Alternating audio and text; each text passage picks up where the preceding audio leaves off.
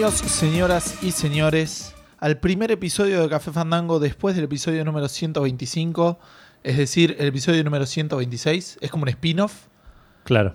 en, en el sentido de que van a ser noticias distintas, pero el espíritu es, es como el mismo. Sí, sí, están los, los mismos elementos icónicos y es el mismo universo. Eh, Sí, está, es- está el episodio 126 de Café Fandango está en el mismo universo que el episodio 125. Algunos de esos puntos en común que van a encontrar, si escuchan el episodio pasado y escuchan este, me van a escuchar a mí hablando. Yo soy Gustavo, van a escuchar al otro que está hablando acá, que se va a presentar. Yo soy Edu, no Exacto. esperaba esa responsabilidad tan Sí. de repente. Pero no quería eh, mon- ah, imponer tu nombre. Por ahí querías de repente cambiarlo. Este, Pero dijiste que era el mismo universo, era, iba, a- generar una con- inconsistencia si, Es verdad. si es lo verdad. cambiaba. Así que bueno, eh, Gus y Edu son dos de los puntos en común que van a encontrar. Eh, otro punto que van a encontrar es que eh, son en la misma línea temporal, particularmente una semana atrás, eh, después. Sí. Digamos, este episodio en cuestión que sale a partir del 24 de febrero de 2017 Sí, y lo estamos grabando muy muy tarde en el 23 de febrero de 2017. sí. Tampoco tan tan tarde, pero tarde. Bastante más tarde de lo que común, mucho más tarde de lo que nos gustaría. Sí, esa, ambas condiciones se están dando. Para los que les interesa saber, son las 10 y media de la noche. Sí. Así que cuando esto termine, probablemente sean alrededor de las 12 y media o de las 0.30 horas del viernes. Sí. Eh, ¿Algún otro dato inútil para darle a la gente que no le importa? Eh, no. No, ¿Seguro? no, seguro. Ok, Este, les comento un poco que el episodio de hoy va a tener todo también de las todos los elementos icónicos de un programa Café Fandango. Van a saber lo que estuvo jugando Edu, lo que estuve jugando yo. Van a eh, enterarse de eh, cuál es el juego del episodio. Lo estoy diciendo en desorden. Van a enterarse de lo que respondió la gente a la pregunta Fandango. ¿Qué es la pregunta Fandango? Eh, eso no lo vamos a explicar, pero lo van a poder deducir, entiendo yo, del contexto, de la situación. Sí, sí, Vamos a tener eh, noticias relacionadas con el espacio, vamos a tener noticias relacionadas con la plata, vamos a tener este, varias noticias de la Switch, considerando que se, es próximo su lanzamiento. Algunas de... Eso va a ser un garrón. Porque la Switch se lanza un viernes.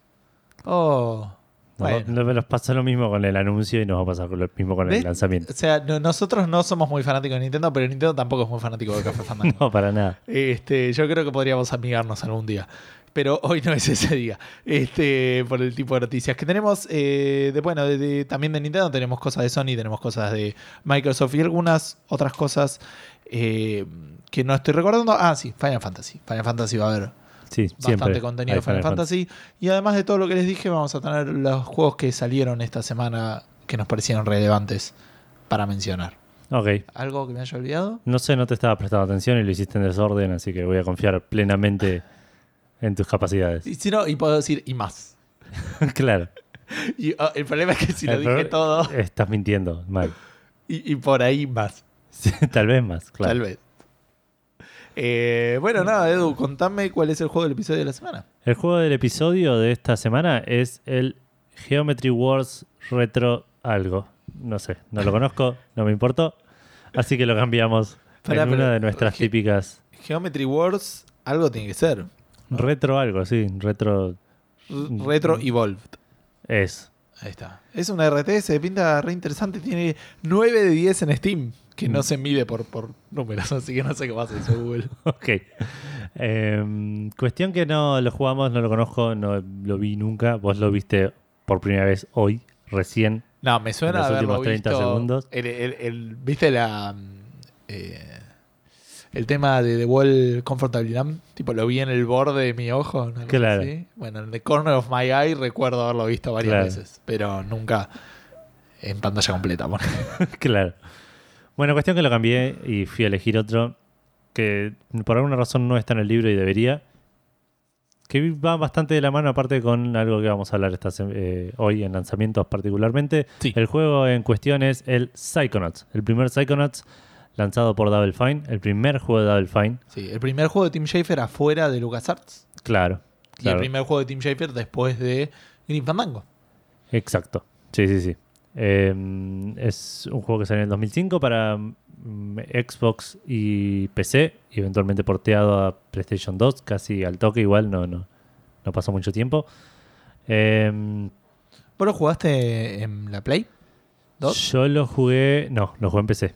Ah, mira. Lo jugué. O sea, más jugué- tarde, digamos. No, lo empecé en Play 2. Sí, lo empecé en Play 2. No lo terminé y lo terminé en Play en PC eh, años después cuando volvió a salir. Ah, mira. Porque la cuestión es que así. Salió bajo la tutela de Microsoft durante Ajá. el 2005 como un juego medio exclusivo de, de Xbox. De Xbox y Microsoft, digamos. ¿no? Eh, digo, porque estaba en. Eh, claro, estaba en. PC, digamos, pero medio como que era publicado por Microsoft. A Ah, eso me refería. Eh, y eventualmente las eh, licencias, se- se- la, la inter- el- ¿cómo se llama? La propiedad intelectual. Pasó en- durante, en el 2011 como venció la, la propiedad intelectual que, que era parte de Microsoft Claro. y la pasó a tener Double Fine. Entonces ahí pudieron hacer el, el relanzamiento que hicieron en Steam primero. Exacto. Sí, le agregaron algunas texturas HD o Le hicieron cosa claro, como una pulidita HD y después salió también incluso para Mac y para Linux, Sí. eh, dándole un montón de ventas que permitieron por ahí que el juego sea un poco más, más conocido, pero era medio de nicho en, en su momento. Sigue siéndolo. Ajá. Eh, cur- cosas curiosas de la historia. eh, La historia del, del juego. La historia del juego arrancó durante el desarrollo de Full Throttle. Ah, mira. el- donde había una sección en la que el Ben se drogaba con peyote y tenía como todo una- un sueño medio psicodélico que no llegó a estar en el juego porque no era family friendly. Ok. Entonces lo tuvieron que sacar, pero medio que Tim se quedó con la idea y eventualmente la terminó desarrollando y convirtiendo en lo que fue Psychonauts. Ojo que no, que te los escuche, que no te escuche Disney, porque por ahí ahora hacen juicio diciendo que eh, se desarrolló en parte, se pensó con Claro. tiempo de LucasArts. Eh, sí, sí, después te pasa lo mismo que a PewDiePie y terminás. Sí, No, no, porque es otra cosa distinta. Pero así que vas a decir lo mismo que con Oculus, que es lo que se está discutiendo. ¿Cómo? El juicio entre Zenimax, creo que es, y Oculus. No sabía Porque que dice que está desarrollado con tecnología. Ah, mira. Por, por, eh, ay, ¿Cómo se llama este tipo? El del Doom. Cliff. Yasinski no, el otro, es Cliff Romero. Es de- Romero. Romero que laburaba para Zenimax, se dice que usó tecnología de Ah, mirá. y, o de tiempo. Tipo Silicon Valley. Claro, una cosa así. Pero con- no con un. Pero en la vida real. Claro, y no con un CEO absolutamente inepto de una compañía multimillonaria. Obvio, obvio, no, no, está bien. No, no, no, es, es o no lo sabemos. Es menos gracioso, digamos. el Claro. asunto. Qué buena serie Silicon Valley. Tenés, que, Sí. tenés que terminar la temporada anterior. Porque aparte anunciaron La cuarta, la cuarta ahora para abril. debiera de. Siguiendo, Psychonauts. Sí. No lo expliqué. Es un puzzle plataformer de acción. Ajá. en el cual el personaje principal va a un campamento de niños psíquicos, en el cual entrenan sus poderes psíquicos para eventualmente, con el objetivo de eventualmente convertirse en un Psychonaut, que es como una especie de... Navegador de psiquis. Eh, sí, sí, ponele, es un grupo elite de, de que, medio militar que hace misiones para, para el gobierno con poderes psíquicos. Ok. Em, como dije antes, la, la historia salió de Full Throttle, la desarrollaron por completo para hacer el juego Psychonauts. El personaje principal originalmente iba a ser una, un avestruz medio, medio loco, Muy extraño. pero a Tim Schafer le parece, es, es un creyente muy fiel de, que los juegos tienen que representar un deseo eh, que los jugadores quieren cumplir, digamos, como, cumplir un algo, no sé, cómo explicarlo, digamos, como proyectar un... No me estás ayudando en nada. Pensé que iba a ser más no, fácil. No, porque no, no estoy entendiendo ni la idea que estás intentando plantear. Yo había otro comentario que te quería hacer sobre el juego, pero no tiene nada que ver con esto, así que estoy esperando. Estoy tratando de traducir porque la- la- ¿Cuál es la palabra en inglés? no, es una expresión. ¿Cuál es la expresión en inglés? Eh, la expresión es. ¿Dónde me quedó? Wish fulfillment. Ah, está bien, sí, pero sí como aspirar al, al personaje, digamos, cumplir... Claro, como tiene que. que- ¿Ves? No es, no es fácil. No, no, no, no, por eso me callé al toque y, y dejé de intentarlo, la diferencia de Claro. vos. Sí, como Bueno, ¿por qué no es una avestruz proyectar una fantasía Claro. eh, hecha realidad, ponele. Y por eso no es una avestruz. Y, y dice que no era muy rel- relacionable que los jugadores quieran ser una avestruz loca, ponele. Ok, más que un chico que... No sé, es un, es un ser humano, digamos. Es un niño, claro, sí, ¿Cómo sí. se la- llama? Rasputin. Ah, que eso ok. también es curioso porque el nombre lo sacó de un desarrollador que trabajaba en, en LucasArts. ¿Ves? LucasArts es dueño de Psychonauts. Claro. Que no se enteren. Que se boludo. llamaba Rasbig no sé cuánto. y le decían Raz. Ah, y entonces de ahí le quedó el nombre. Eh, eventualmente lo extendieron a Rasputin con Z. Y, y medio que quedó porque aparte era trademarkeable. claro. Em, no sé si hay muchas cosas más curiosas para contar sobre el juego. Es un juego que a mí me gustó muchísimo. Es un juego que está re bien escrito. Lo escribió casi 100% Tim Schafer con la ayuda de otro chabón. Este es el que, por favor, no me vas a sacar a Eric Wolpau del medio. Ese. ¿Cómo lo conoces vos? Porque es el, el escritor del Portal. Ah, el el. Bien. Estaba en el video del Psychonauts 2, ¿te acordás? Cuando estaba la, la que decían, bueno, yo voy a laburar en eso, yo voy a laburar en eso. Y como estaba laburando en Valve, que por cierto se fue, Sí. estaba él así mirando y al lado Ah, Gabe eh, Newell. Gabe Newell diciendo, bueno, ¿y puede laburar en eso? sí, una cosa así. ¿Estás seguro que hizo casi? Bueno, no importa. El- Wolpau está, digamos, lo- está lo- lo- lo- acreditado como, como Por eso sí, lo escribieron entre ellos, digamos, pero imagino que él habrá tenido el- el- la, la palabra final sobre las cosas que... Y porque era el director del juego, sí. Claro, claro, por eso. Em, es un juego que deberías jugar, Sí. Que ya lo tenés en múltiples Lo plataformas tengo en PC y lo tengo en Play 4. y deberías jugarlo de nuevo. Lo quiero repetir, no quiero que la gente se, se pierda el, el dato importante que es que no jugaste eh, Psychonauts, que Pero tenés todas las herramientas para hacerlo y todavía no lo hiciste. ex- extenderlo a, a todos los que están escuchando. Y Obvio, obvio. A mí me interesa que lo juegues vos. Pero cualquiera que no lo haya jugado debería hacerlo porque es un juego realmente divertido. Es un juego que no está viejo, digamos. Muchas veces esto le pasaba a estos juegos que Es una época complicada. es una época complicada, se ponían viejos bastante rápido. Se ve lindo, digamos. Perdón, tampoco es tan complicado porque es Play 2. Complicado, complicado es Play 1. Es un Ratchet and Clank, creo. O el, el que va a salir ahora, ¿cómo se llama? El- Pero qué sé yo, no sé. Me refiero igual en general, no solo a gameplay, ponele o cosas así. Deus Ex es de esa época más o menos, ¿o no? Ah, mm, parece es un ¿Es poco más viejo? Sí, sí, ya lo mencionamos como juego del episodio. Sí, sí, sí, lo, lo sé por eso. Pero digamos, hay juegos de esa época que son bastante El 2000. injugables. ah, el 2000 ok, Eh, bastante antes. Sí, sí, sí, 2000. Esa es la época complicada. Esa, esa es una época más complicada, sí. Pero bueno, este no envejeció mal, no, tampoco es una joyita de que hoy en día se mide con, con el Witcher 3, ¿no? Pero, pero es un juego que se puede jugar, es un juego muy divertido, que se ve muy lindo. Eh, las mejoras a las texturas que les hicieron valen la pena. Y, y realmente lo súper recomiendo. No sé si tengo mucho más para decir al respecto. Eh, entiendo que no. No, no, no. Para un juego No es uno de los juegos que, que prometiste que ibas a jugar este año, ¿no? Creo que sí. Sí. A ver, tengo por acá la lista de fin de año 2016. Eh, Gus eh, Psychonauts, sí. Puta Bien. Nah, igual sí, lo tengo ganas. ¿Jugaste al- alguno? de- ya pasó un sexto del año. Jugué un poco más al Civilization 6. Eso es súper tramposo. Es lo que hay. Assassin's Creed Unity, el que estoy jugando. está Ah, ok, ok. Está bien, está bien. Así que. Eh, Esta lista tiene el mismo destino que mi lista de juegos de Play 3 que yo tenía que terminar en 2015. no, no, porque estoy avanzando. Vos no. yo bueno. avancé, hice dos, ponele en... Inchequeable. Terminar Final Fantasy V, Edu. ¿Querés que empecemos con esto ahora y terminar el podcast, nuestra relación de amistad? Claro. ¿O querés que te cuente lo que estuve jugando en la semana? Juga, eh, contá, contá.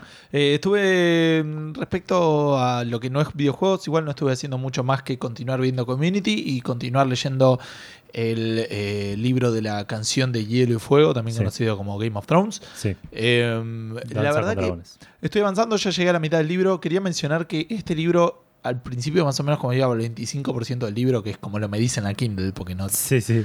Eh, es una buena manera de me, medirlo. me costó más a veces seguirlo o encontrar ganas para leerlo que el cuarto, te digo. ¿En serio? Sí, posta. Porque, el- el- no sé, como que tuvo una parte. Ahora estoy reenganchado con varias cosas que están pasando. Claro, para creo- mí igual eso tiene que ver con que pasó mucho tiempo desde que leíste el anterior. Y, Y hay el muchas- cuarto- pasó menos tiempo entre el cuarto y el quinto que entre el tercero y el cuarto. Está bien, pero no hay personajes del cuarto en este. Casi. Ah, sí, a partir de ahora medio que sí, pero sí. Bueno, pero al principio del libro eran todos personajes que los habéis visto por primera vez en el tercero. Sí, es verdad.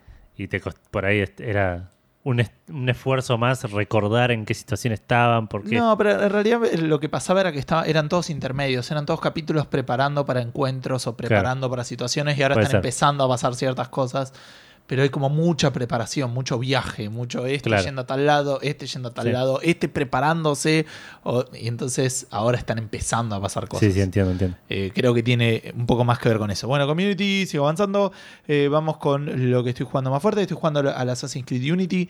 Tengo algunas anotaciones en una aplicación que uso para anotar cosas y no la abrí, pero lo estoy haciendo. Eh, respecto del Assassin's Creed Unity, como te comenté el otro día, cuando jugamos juntos, y con eso voy a cerrar, así paso a darte la palabra. Eh, me pasó varias veces estar jugando Assassin's Creed Unity diciendo por qué Garcha estoy jugando esto. Sí. Particularmente cuando. eh, para mí, todos los personajes de Assassin's Creed es Ezio, pero no es Ezio. En este caso se llama Arno. sí. ¿sí? Cuando Arno. Este, Oye, quiero, Arno. quiero que se mueva a algún lado y no lo hace. Este, particularmente me pasó eh, con las ventanas. Es, es- es un infierno encontrarse con una ventana, apretar el botón de entrar y que el tipo se suba al marco izquierdo de la ventana, baje, se sube al marco derecho, se sube para arriba. se- Metete adentro, chabón, la puta madre. O al revés, querés subir para arriba y se mete adentro. O sea, Claro. es muy complicado que Arno haga lo que vos querés que haga. Está corriendo por la calle y tiene un imán a cualquier superficie que pueda encontrar.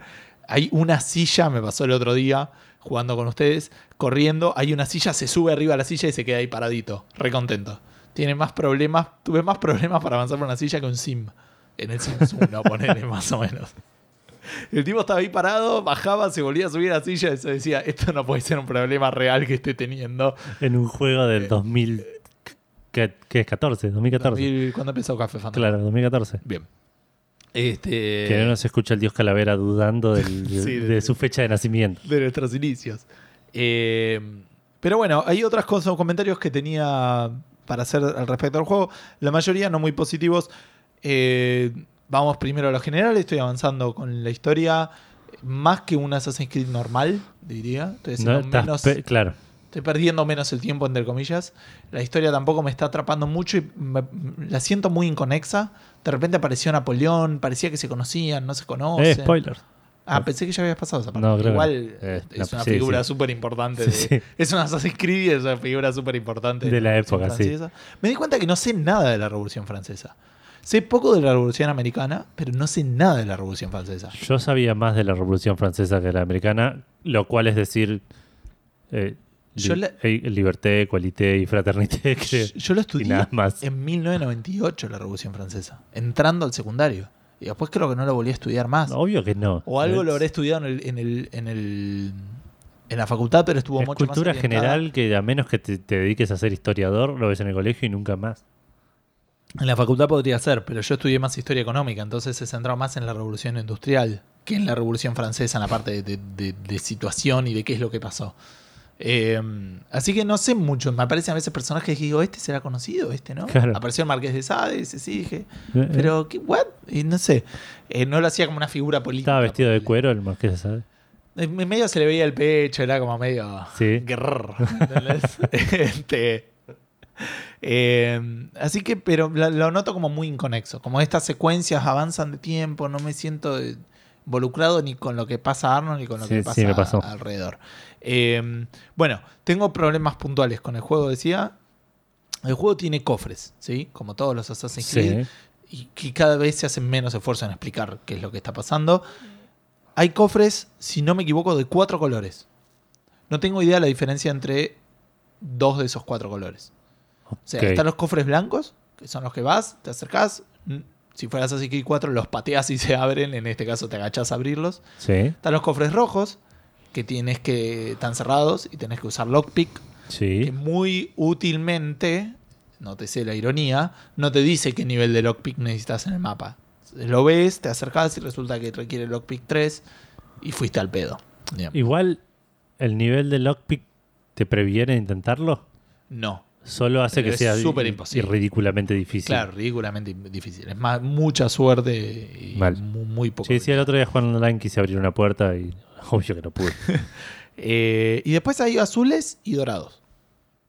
Y eso Ok. no tengo idea de dónde surge, de qué, por qué no son blancos. Creo que los dorados me, da, me dieron el traje de Ezio, me dieron el traje de Connor. Por favor, cuántas ganas tengo. Este, y, y trajes de otros Assassin's Creed, que no sé si lo sabe porque yo jugué- tengo la cuenta de Uplay y sabe que los jugué. Claro. No sé de dónde ¿Lo viene. linkeaste al- a la Play? A la cuenta de Uplay, sí. Pero Ok. ese es dentro del juego, creo. No, no es dentro de la Play. No es dentro de la, la Play 4, sino dentro No, no, no, claro, claro. del juego en sí. Y un problema particular que tengo con esto de los cofres, además de que nunca nadie me explicó cuáles son los cofres dorados y azules y por qué son distintos, es que ya establecimos, entre las pocas cosas que dije, ni siquiera interesantes porque eso es este, sobrevaluarlo, digo, pero cosas Claro. objetivamente correctas es que había cofres blancos y cofres rojos y la diferencia entre, es que, entre ellos es que el cofre blanco lo puedes abrir, el cofre rojo necesitas una habilidad de lockpick Sí. hay en el mapa o en el juego cofres blancos atrás de puertas cerradas. Y no entiendo el sentido. ¿Me Claro, entendés? sí, sí. Eh, O sea, ¿cuál es la gracia? De, Hacelo rojo. claro, ponerle el lockpick al cofre. No me estás cambiando nada y me estás dando más información. Me- pero te juro que me da mucha bronca. Porque digo, no, no- no le estás agregando nada al juego, no No, estás no. haciendo nada, solo me estás molestando Claro. y no haciendo el sistema que vos mismo estableciste. Así que, porque aparte abrís la puerta y está el cofre y nada más, eh, obviamente no hay, no hay nada más.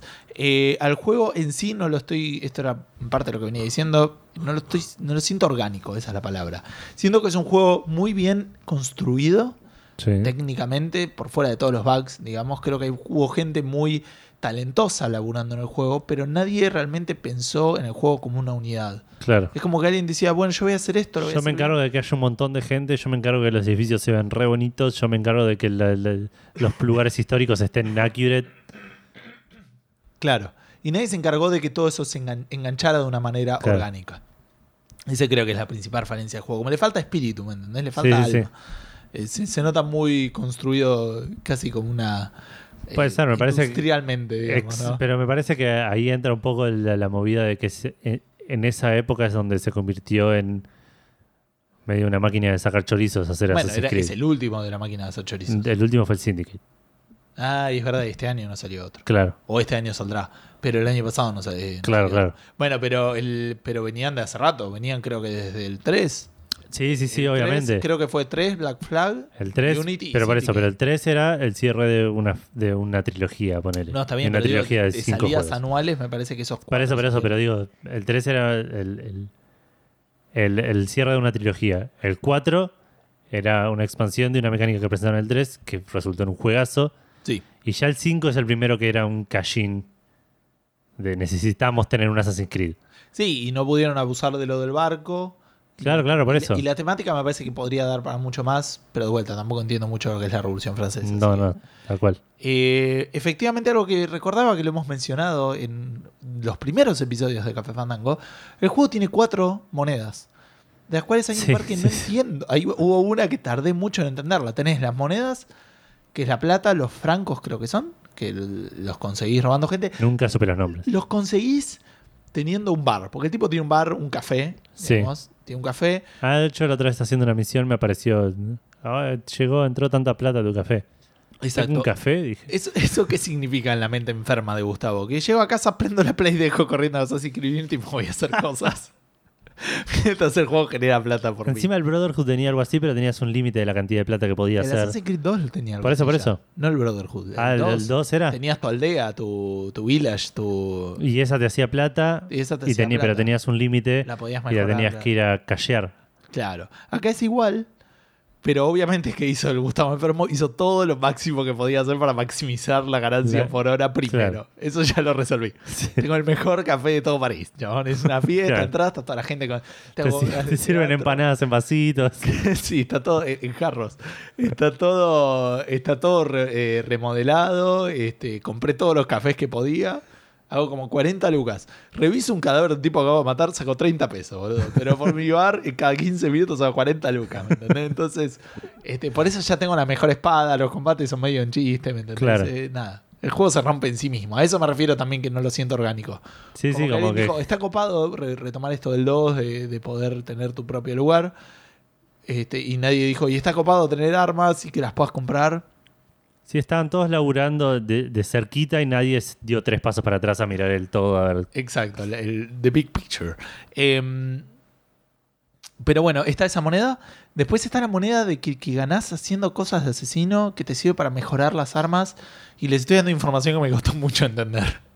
Ok. O sea, por un lado las usás para upgradear tus ítems, para eso las usás. Ah, ya sé cuál decís. haciendo... ¿Que ¿Esa es la que también puedes usar para comprar medio skills? No, esa es otra. Ah, ok. Esa es la que ganas eh, Haciendo misiones. misiones.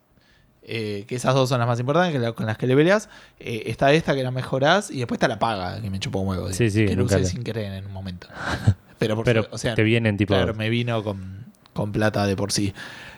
Tampoco te explican del juego que durante mucho tiempo yo tuve mi personaje en bajo nivel. O sea, iba a una misión y me decía, tenés un nivel bajo. Y yo digo, no tengo más que hacer, no tengo plata, no tengo la mejor espada que puedo comprar. No, todavía no tenía la espada grosa que tengo ahora. Sí. Pero tenía una buena espada, digamos, ponerle que yo, yo tenía, no sé, 20 francos y había comprado una espada que salía 50 o 40. O sea, Claro. realmente me faltaba mucho y la próxima estaba 80. Eh, y después resulta que había otro ítem en el menú que me permitía comprar ropa para mi personaje. y, y ahí mejoró un montón. Pasé nivel Claro, y de repente- a 4, ¿me entendés? De repente me compré botas, me compré cinturón, me compré.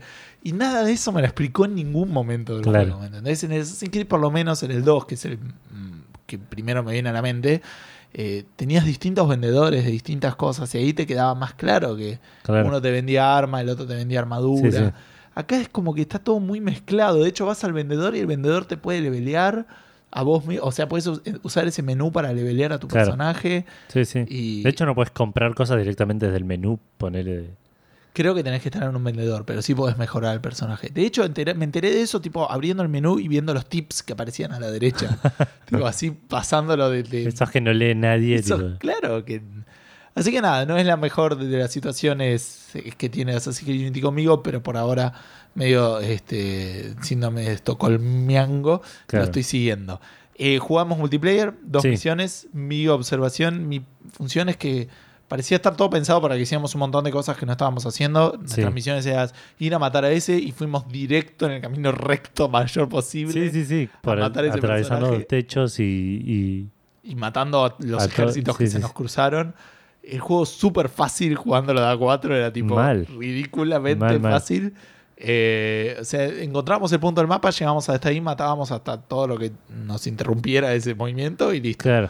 Vos te moriste varias veces porque eras el de menor nivel de los tres. Sí, y porque no, el juego no funciona bien. No quiero usarlo como excusa, digo. Soy el de, el de peor nivel, hacía muy que no jugaba, no pero Pero, pero está. creo que no tenía chances contra enemigos invisibles. Sí, porque Edu, eh, cuestión que Edu, ahora lo va a contar él de su perspectiva, pero este, yo, Edu estaba tirado en el piso, a mí me aparecía el botón de revivirlo, mantenía apretado cuadrado, lo revivía, mi personaje lo levantaba medio de los hombros, cuando lo lograba apagar se tiraba al piso Claro. Y yo tenía que volver a hacerlo, eso lo hice como 3, 4 veces hasta que te dignaste a quedarte parado. Cual jugador de fútbol fingiendo una lesión, digamos. claro, más o menos, algo parecía que estaba fingiendo Cuestión una- que estábamos haciendo una misión que teníamos que matar a dos chabones. Estaban los iconos de los- los dos chabones que teníamos que matar, pero no estaban los chabones. No, estaba Tipo, así. estaba el, el botoncito rojo que decía kill al- arriba del piso. Sí. Y el botoncito rojo se movía de repente. Y de repente me morí. sí, creo que te atacaba la... Y, y vino Gus y me, revi- y me revivió, ponele, y me morí de nuevo. Sí, Y vino. Gus y me revivió y me morí de nuevo. Eso pasó cuatro o cinco veces. Era muy Que lo que les decía yo era la, la- la- la versión real de lo que pasaría si alguien lo apuñalan y vos vas y lo levantás. Se va a caer de nuevo. Intentás levantar. Sí, sí. No, no, está todo bien, fue un rasguño. Claro. Dale, dale, vos podés. Dale, dale, levántate, levántate. Dale, dale, dale. Es re violento, tipo, te, cuando te, te matan, te, te pegan Sí, sí, y te atraviesan. hay un par que sí, el, sí, el de, los, de, los de las lanzas te, te atraviesan absolutamente. El de, la- el de las hachas te, te clavan un hachazo en el tipo en el esternón que. Sí, sí. Básicamente te, te des, eh, ¿cómo se llama? Te desmiembra, prácticamente, Claro. te, te arranca del cuello. Pero bueno, sí, estaba bastante roto el juego. Eh, pasó varias veces que vos, vos creo que tenías que iniciar una misión y había un chabón y te fuiste y después volviste y no, no estaba más el chabón, Claro, pero sí, la la- misión... No, la- el chabón yo lo veía, pero no me dejaba iniciar la misión. De hecho, no pudimos iniciar esa misión. No, la iniciaste del menú después. No, descubrí- inicié otra. Ah, otra. Descubrí que desde el mapa podíamos iniciar Claro. la misión. Sí, sí, cuando te fuiste otra. que me dio yo como líder y, y lo hice así también. Claro. Eh, Pero sí, nadie te lo explica, obviamente. Está bien que yo soy un boludo, pero digamos. El, bueno, pero eso también, me- como que llegamos... Cuando quisimos iniciar, jugamos de hecho con un brasilero en un momento, porque yo no me di cuenta. O sea, con el juego normal vos te acercás a donde está la misión, apretás X para iniciarla. Claro. Yo hice lo mismo y me empezó a tardar, pero resulta que si apretaba cuadrado, que en el otro no hace nada, acá Lo empezás como en privado. Me enteré tarde. Sí, sí, yo lo hice directamente así porque ya sabía, pero. Pero sí, la cuestión que el, el- me pareció que el juego estaba bastante roto. de- de- Desde un montón de puntos de vista. Empezamos el multiplayer y yo no entendía qué estaba pasando. Estaba en el mundo de Assassin's Creed, ponele, y estaban ustedes. Al principio, claro, estábamos en el mismo mundo, Y, y pe- y siempre estuvimos que en el mismo mundo. mío.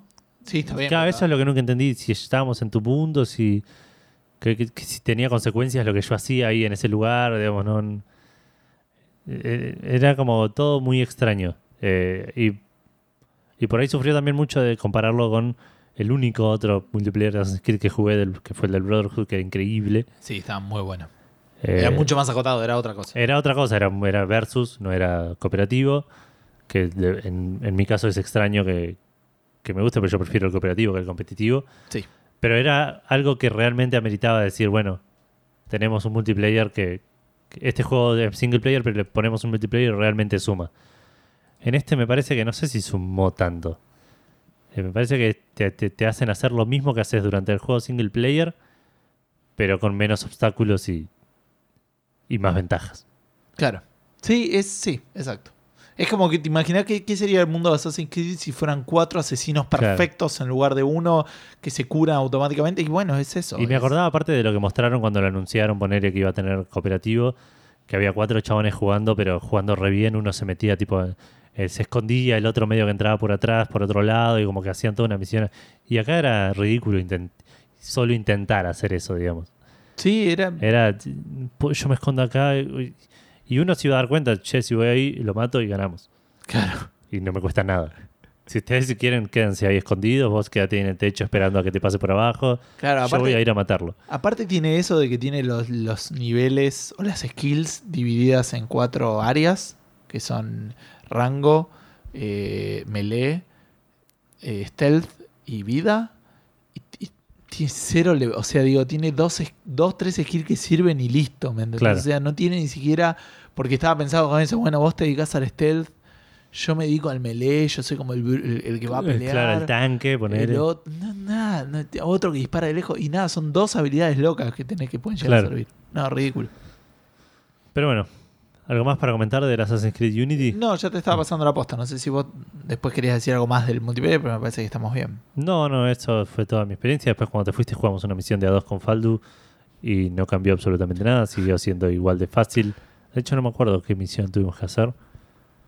Tienen eh, una intro, E incluso tienen eso, como me- historia, es- está eso quería comentar. pero Hasta ahí. Porque Cuando estás jugando multiplayer no estás para eso. ¿sí? No, vi la, vi la intro de, los, de las dos primeras que jugamos con vos y después no entendí nada que tenía que ver lo que estaba haciendo con lo que habíamos visto en la intro. Y de hecho cuando jugamos con Faldu, la intro la esquipeamos. Ah, ok. No, en el primero sí, en el segundo también. La historia. En el En primero, el primero estaba la minita, es todo lo que vi. era la minita que guardaba comida, no sé. Porque estaba una minita asesina y había que matar otra, que era la templaria, que manejaba la comida. En el segundo era un templario, que era un monje que torturaba gente y, y Y- tenía asesinos encerrados y tuvimos que ir a liberarlos y después ir a matarlo a él. ¿Y lo matamos a él? Yo no lo maté, yo estaba buscando cómo trepar una pared y de repente apareció, lo mataste, ahora escapate. Y di tres pasos para la derecha y me escapé. Ok. Ah, no, no es que estaba luchando con la pared. Vi un cofre en mi mapa y tipo dije, ustedes vayan a matarlo, yo voy a agarrar ese cofre que está en el mapa. De hecho te escapaste y mientras yo me estaba tratando de escapar volviste a buscar Volví el cofre. buscar Cuando yo me escapé te tenías que escapar vos. Claro, otro cofre que fue adentro. Era ridículo, ridículo. Pero bueno, em, yo voy a contarles qué estoy haciendo. Primero que nada voy a empezar como, como empezaste vos, por lo que no es non-gaming. Sigo leyendo Armada, lo retomé en realidad porque lo había medio abandonado. Estoy igual medio por el principio, capítulo 5 o 6. Ajá. Está interesante, todavía no arrancó lo que es el, el core de la historia, como que hicieron un Estás en la introducción todavía. Claro, hicieron un hint de lo que se viene y medio que veo más o menos por dónde va a venir la historia, creo, por ahí estoy equivocado. Pero estoy medio enganchado, así que voy a seguir leyéndolo. Em, por otro lado, vi las dos películas que me faltaban para ver las nueve películas nominadas a Mejor Película en los Oscars, que son este domingo. Me acordé que hay una que me interesa de esas y creo que no la habías comentado. ¿Cuál? La de mm, Tom, eh, no, Mel, Gibson. La que dirigió Mel Gibson, Hacksaw. Ridge. La vi este fin de semana. ¿Qué tal esa? Está muy buena. Está muy buena. No se nota para nada el antisemitismo de, de Mel Gibson. Eh, es un director muy violento, muy sangriento. Eso creo que Sí, sí, Ah, sí. Y se nota, igual está bastante, para hacer una película de guerra, está bastante tenue el ah, asunto. Porque digo, es, el, es lo que le gusta a él. Tanto, Claro. Pero no estoy hablando solamente de la pasión de Cristo, también estoy hablando de. eh, no, y tampoco es... ¿Cómo eh, se llama la de la conocida? Braveheart. Braveheart Claro. la dirigió él. Ah, no y sabía es eso. bastante sangrienta. Claro. Pero sí, igual, eh, mm, imagino que alguien, alguna de esas dos que mencionaste las, las habrán visto todo, eh, alguien, digamos, de lo que nos escuchan. Eh, no es un no es un gore grotesco, ponele, o exagerado a lo Tarantino, ponele. Claro. Es un gore que, en el que es más... eh, Es contextual. de- claro, digamos. tal cual. Eh, eh, obviamente la pasión de Cristo es eso, digamos. Sí, sí, sí. Sí, me Pero- yo no la vi, pero me dijeron que la parte de los latigazos, ponele, es Ah, es bastante fuerte, dura. fuerte. Eh, esta tiene ese, ese tipo de cosas. Obviamente es una película de guerra. Vas a ver eh, soldados que le faltan las piernas, ese tipo de cosas. Eh, pero está buena la historia. Es. ¿no ¿Viste algún tráiler o algo así? Yo sé que lo, lo vi en una entrevista, no sé si vi el Es una historia un real. tipo que no quiere, que no mata. Claro, es una historia real. Médico en el ejército. Exacto. Es un chabón que, por temas personales, es lo que se llama un conscientious objector, como un objetor consciente, Sí. una cosa así. O sea, no es desertor, porque Mm. no deja el ejército, pero está, eh, o- o está eh, en contra conscientemente de lo que está pasando, digamos, una cosa así. Claro, claro, claro. Entonces el chabón quería servir en la guerra, pero no quería eh, usar armas y matar a gente, entonces se, se en- enrola como médico. Sí. Y es la historia de... Resulta que los médicos igual usan armas y están en el frente de batalla Sí, porque sí. nada, están curando a los soldados que están ahí al lado. Claro. Eh, pero bueno, está bastante buena la historia, es una historia real, después, como toda historia real, como toda película de historia real, después termina medio con un epílogo de que te muestra eh, sí, con fotos de la vida real. con fotos de la vida real, de que, qué terminaron, digamos, una cosa así, eso me suele gustar mucho. Y la película está bastante buena, de hecho entra en mi top 3, ponele de las 9. Ajá. Eh, y, y realmente la recomiendo. Andrew Garfield, que, que lo había visto solo en Spider-Man, la verdad, se, pone el, el papel al hombro y lo hace bastante bien. Y me llamó mucho la atención que actúa Vince Vaughn. ¿Quién? Vince Vaughn, el de los rompebodas, el que no es Owen Wilson. Ah, mira. Y que es un chabón que lo tengo de comedia y verlo acá Que es haciendo alto, alto. y Claro. sí.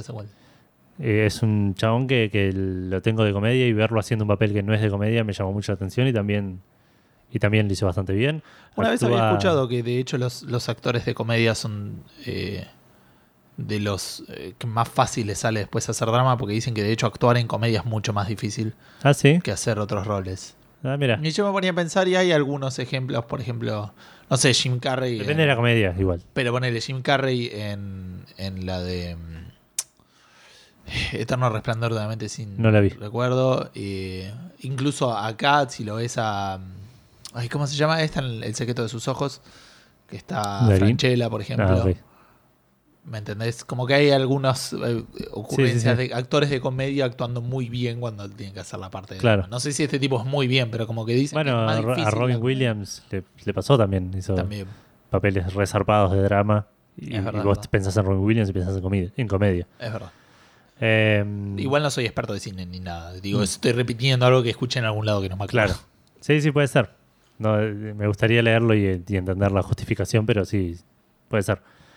Cuestión que eh, estaba hablando de Vince Vaughn, actúa también el Elrond, que me Ah, cuesta... el- el- le dije el agente Smith, Eso, gracias. que me cuesta mucho. De hecho, en un momento se, se peina medio militar y es el agente Smith.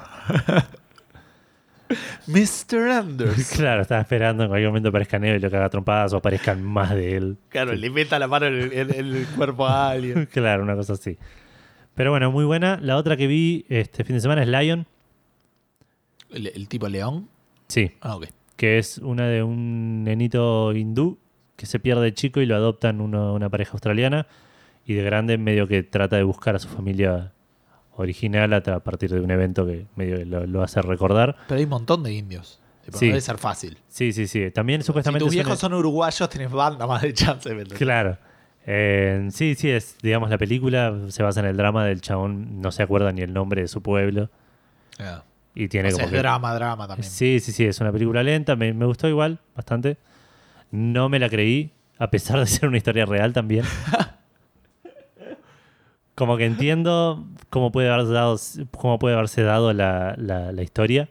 Sí, igual el- es, es tramposo eso de la historia real a veces. O sea, Está para mí, por eso a lo que, lo que voy. Para mí, no quiero, no quiero spoiler porque aparte la parte que me rompió la, la- la- la suspensión de, de incredulidad es, sí. es la- Es parte clave, claro, de, de- de la resolución de la película.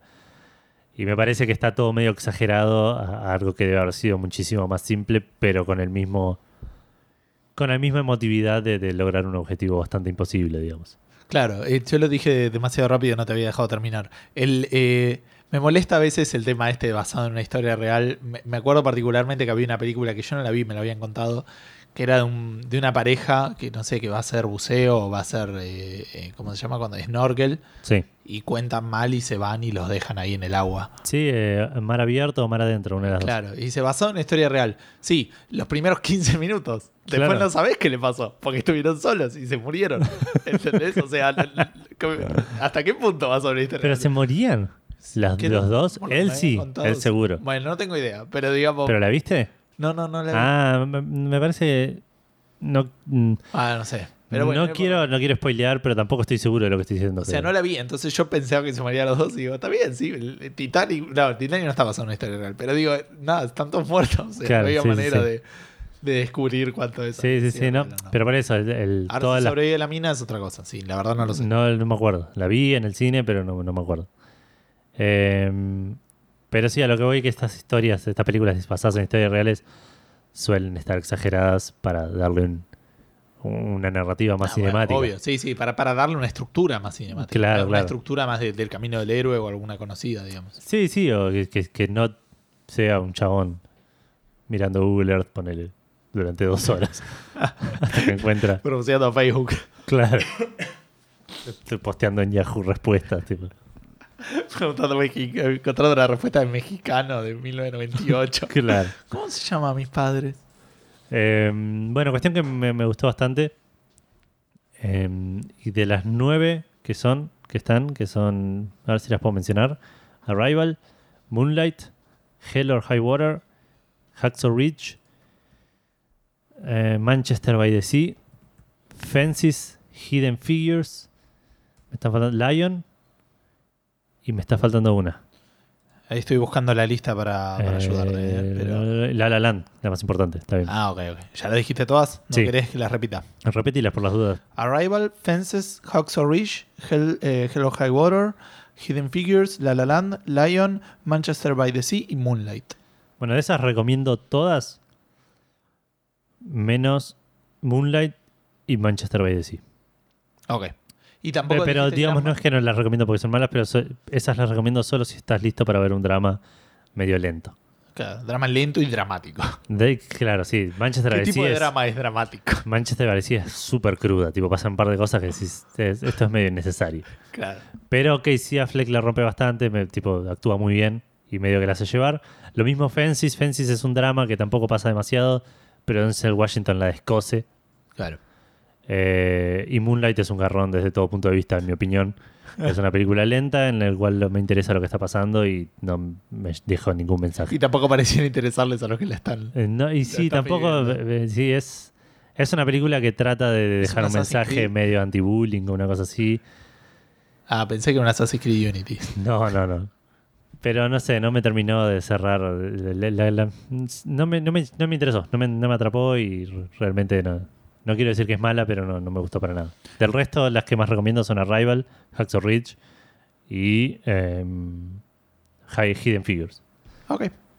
Algo más te iba a preguntar, pero no. Dale, sigamos. Bueno, ahora sí, entrando a lo que es eh, gaming, 100%, terminé el Tomb Raider.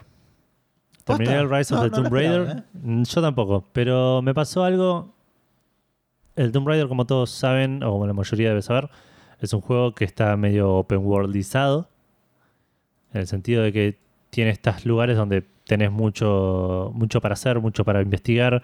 Tenés misiones eh, secundarias, tenés cosas en las que decís, eh, acá me falta algo, tengo que volver después porque tengo que puedo entrar y encontrar más cosas. Sí. Y tiene un montón de cosas así medio opcionales, ponele. Lo estaba jugando medio haciendo todo lo que podía hasta el momento. Cada tanto decía, uy, esto me sirve para algo que estaba antes y me volvía y lo hacía. Claro. Hasta que llegó un punto que me dieron una herramienta que necesitaba antes y ya no era, ya no es como cuando iba 10 horas de juego, bueno, que tenía dos mapas atrás. De repente me dieron una herramienta y tenía siete mapas atrás en las que Claro. les tenía que investigar todas para ver en cuál- dónde me servía, dónde no. Ya no me acordaba la mitad de las cosas. Fui a uno que me acordaba que necesitaba cosas. Y, Que- pero en el que- ma- o sea, estamos hablando medio Metroidvaniesco en el estilo de. O en el Batman que te dan la cosa que. Ponele, claro, una cosa así, que te dan el, el grapple para abrir las, las, Sí, las la- vents a la altura, ponele. Exacto. Sí, Que después decís, ah, acá había una vent que me servía. sí. sí. Pero bueno, este tiene como una especie de challenges en el cual llegas a un mapa y haces, no sé, le pegas un tiro a un panal de abejas. Ponele, esto no, creo que no existe, pero para dar un ejemplo. Y te dice de- dispararle a los siete panales de abejas que hay en ese mapa. Está bien, sí, sí, bastante de lo Entonces volví porque me dieron la, la flecha antipanales de abeja, ponele. Claro. Le disparé a cuatro panales de abeja, no encontraba los otros tres. Y me acordaba que había misiones también con la flecha esa en otro lugar. Y dije, esto no lo voy a hacer. Esto realmente me hinché los huevos. Empezaste el, el- el- la caída, digamos. Eh, claro, dije, ¿sabes qué? Voy a volver a donde estaba antes y voy a hacer la historia. Bien. Y se va todo al carajo. E hice la historia casi derecho, me habrá tomado 4 o 5 horas ponerle terminar el resto de la historia y de- e incluso lo disfruté muchísimo más al juego una vez que me despojé de, Sí. de, de- de la open worldicidad del asunto. Posta que es un peso en, en varios juegos. Sí, sí, sí. la- eh, Mal. Empeoran la, la experiencia del juego. Y, y insisto, la entorpecen. yo soy medio obsesivo. Y hay gente que no tanto como vos. Claro. Pero, Pero digo, es difícil a veces. incluso, incluso no siendo obsesivo, porque a vos ponerle te molesta a otro nivel. Vos ves que no completaste algo y es como que te pica el pie y no te puedes rascar. Claro, una cosa así, digamos. Lo puedo, obviamente, circunvalar, Mm. digamos. O sea, no es que necesito tener. No soy completionista en otros aspectos, digamos. Claro. No, lo- los achievements me chupan huevo, ¿entendés? No es que voy a tener todo de todo. Pero porque aparte los achievements son objetivamente eh, ajenos al juego y a los a mí me Claro. interesa jugar al juego y ser lo más poderoso posible. Como Sí, sí, sí, sí, entiendo. cap y a tener apunto más a ese tipo de cosas. Claro. Eh, sí, a mí lo que me pasa es, es eso, es que siento que me estás dando un montón de cosas y que si no, es- si no lo estoy haciendo por ahí no estoy disfrutando de la experiencia que diseñaron para mí Claro. y que por ahí puede que puede o puede que no sea así, digo, pero entonces es como que termino tratando de hacerlas y, cuando veo que no es algo fácil de hacer, medio que lo abandono y termino haciendo como una experiencia medio a medias Claro. en la cual ni termino de disfrutar la historia ni termino de disfrutar las misiones extra. Entonces, dependiendo del juego, por ahí está bueno. En el Witcher me encantó, porque hacía lo que, lo, lo que, lo, lo que me interesaba y lo que no lo podía dejar, digamos. Pero en este me parece que, siendo un juego que, que por ahí eh, invita a hacer una experiencia más cinemática, Es Te- perjudicial. tener estas pausas de, y bueno, y ahora anda a juntar plumas, ponele. Claro. Eh, te, te- te corta el, el- De hecho, lo que les contaba la semana pasada, yo iba 10 horas de juego y todavía no sabía qué es lo que estaba buscando. En el Uncharted empezás y ya sabes cuál es el, el tesoro final, ponele. Claro. O el tesoro que estás intentando buscar. Sí, sí, te entiendo. En este, y eso es otra cosa, me, me costaba mucho a veces no compararlo con el Uncharted porque medio que apuntan a lo mismo. De, de- de- especie de En varios aspectos. claro. En un diagrama de Ben, como mínimo un 60-70% tiene. Claro, sí, sí, sí, obviamente. El Tomb Raider apunta a, una- a un gameplay mucho más abierto y el, el Uncharted te lleva más de la mano. Sí, sí, es súper lineal. Pero, pero digo, los dos apuntan a una historia muy aventuresca, muy Indiana Jonesca. Claro. Y me parece que el Tomb Raider, al, al armarse de todos estos elementos de open world, esa historia se diluye, ya lo dije la semana pasada, se diluye mucho y pierde el peso que puede tener y la importancia que le debería dar. Sí, pasó juego. el- el- el- eh, ahí en el Batman Arkham Knight. Es ¿Pasa lo mismo? pasa. Sí, sí, pasa cosas como. No, secuestraron a tal, es re importante. Bueno, no, espera que me voy a ir a buscar a tal Claro. cosa. Y nada. Claro, ¿no? y acá aparte es terrible porque tenés los campamentos que te permiten hacer fast travel a, a mapas anteriores y hay puntos en los que no puedes hacer fast travel. Te- Está todo prendido fuego y estás escapando de un helicóptero, encontrás un campamento, está bien, no vas a hacer fast travel. Pero por ahí hay momentos en los que estás en una situación medio de urgencia Claro. Pero no y vas al campamento y, de- y de- te aparece para hacer fast travel y te vas siete mapas para atrás y te pones a dispararle flechazos a, Sí, a unos blancos que por alguna razón están colgados ahí, claro. Y decís, ¿qué pasó con, con, con el, es el Divine Source que estaba buscando recién, con el profeta? tipo Claro, te entiendo. Bueno, cuestión pareció- Dale, no, perdón. sí. Perdón, lo, lo que quería decir. Terminé de, de- de, digamos, ele- elegí evitar toda esta parte de open world. Y el juego me terminó, me, me levantó bastante. Como que me dediqué a hacer esto, me dediqué a, a hacer por ahí las optional tombs, si me las, si me las encontraba, que son geniales. Claro. Son, están re bien diseñadas, tienen re buen level design. Y es lo único que por lo cual volvería el juego a buscar cuáles me faltaron y hacer esas. Claro, te divirtieron mucho. Mal.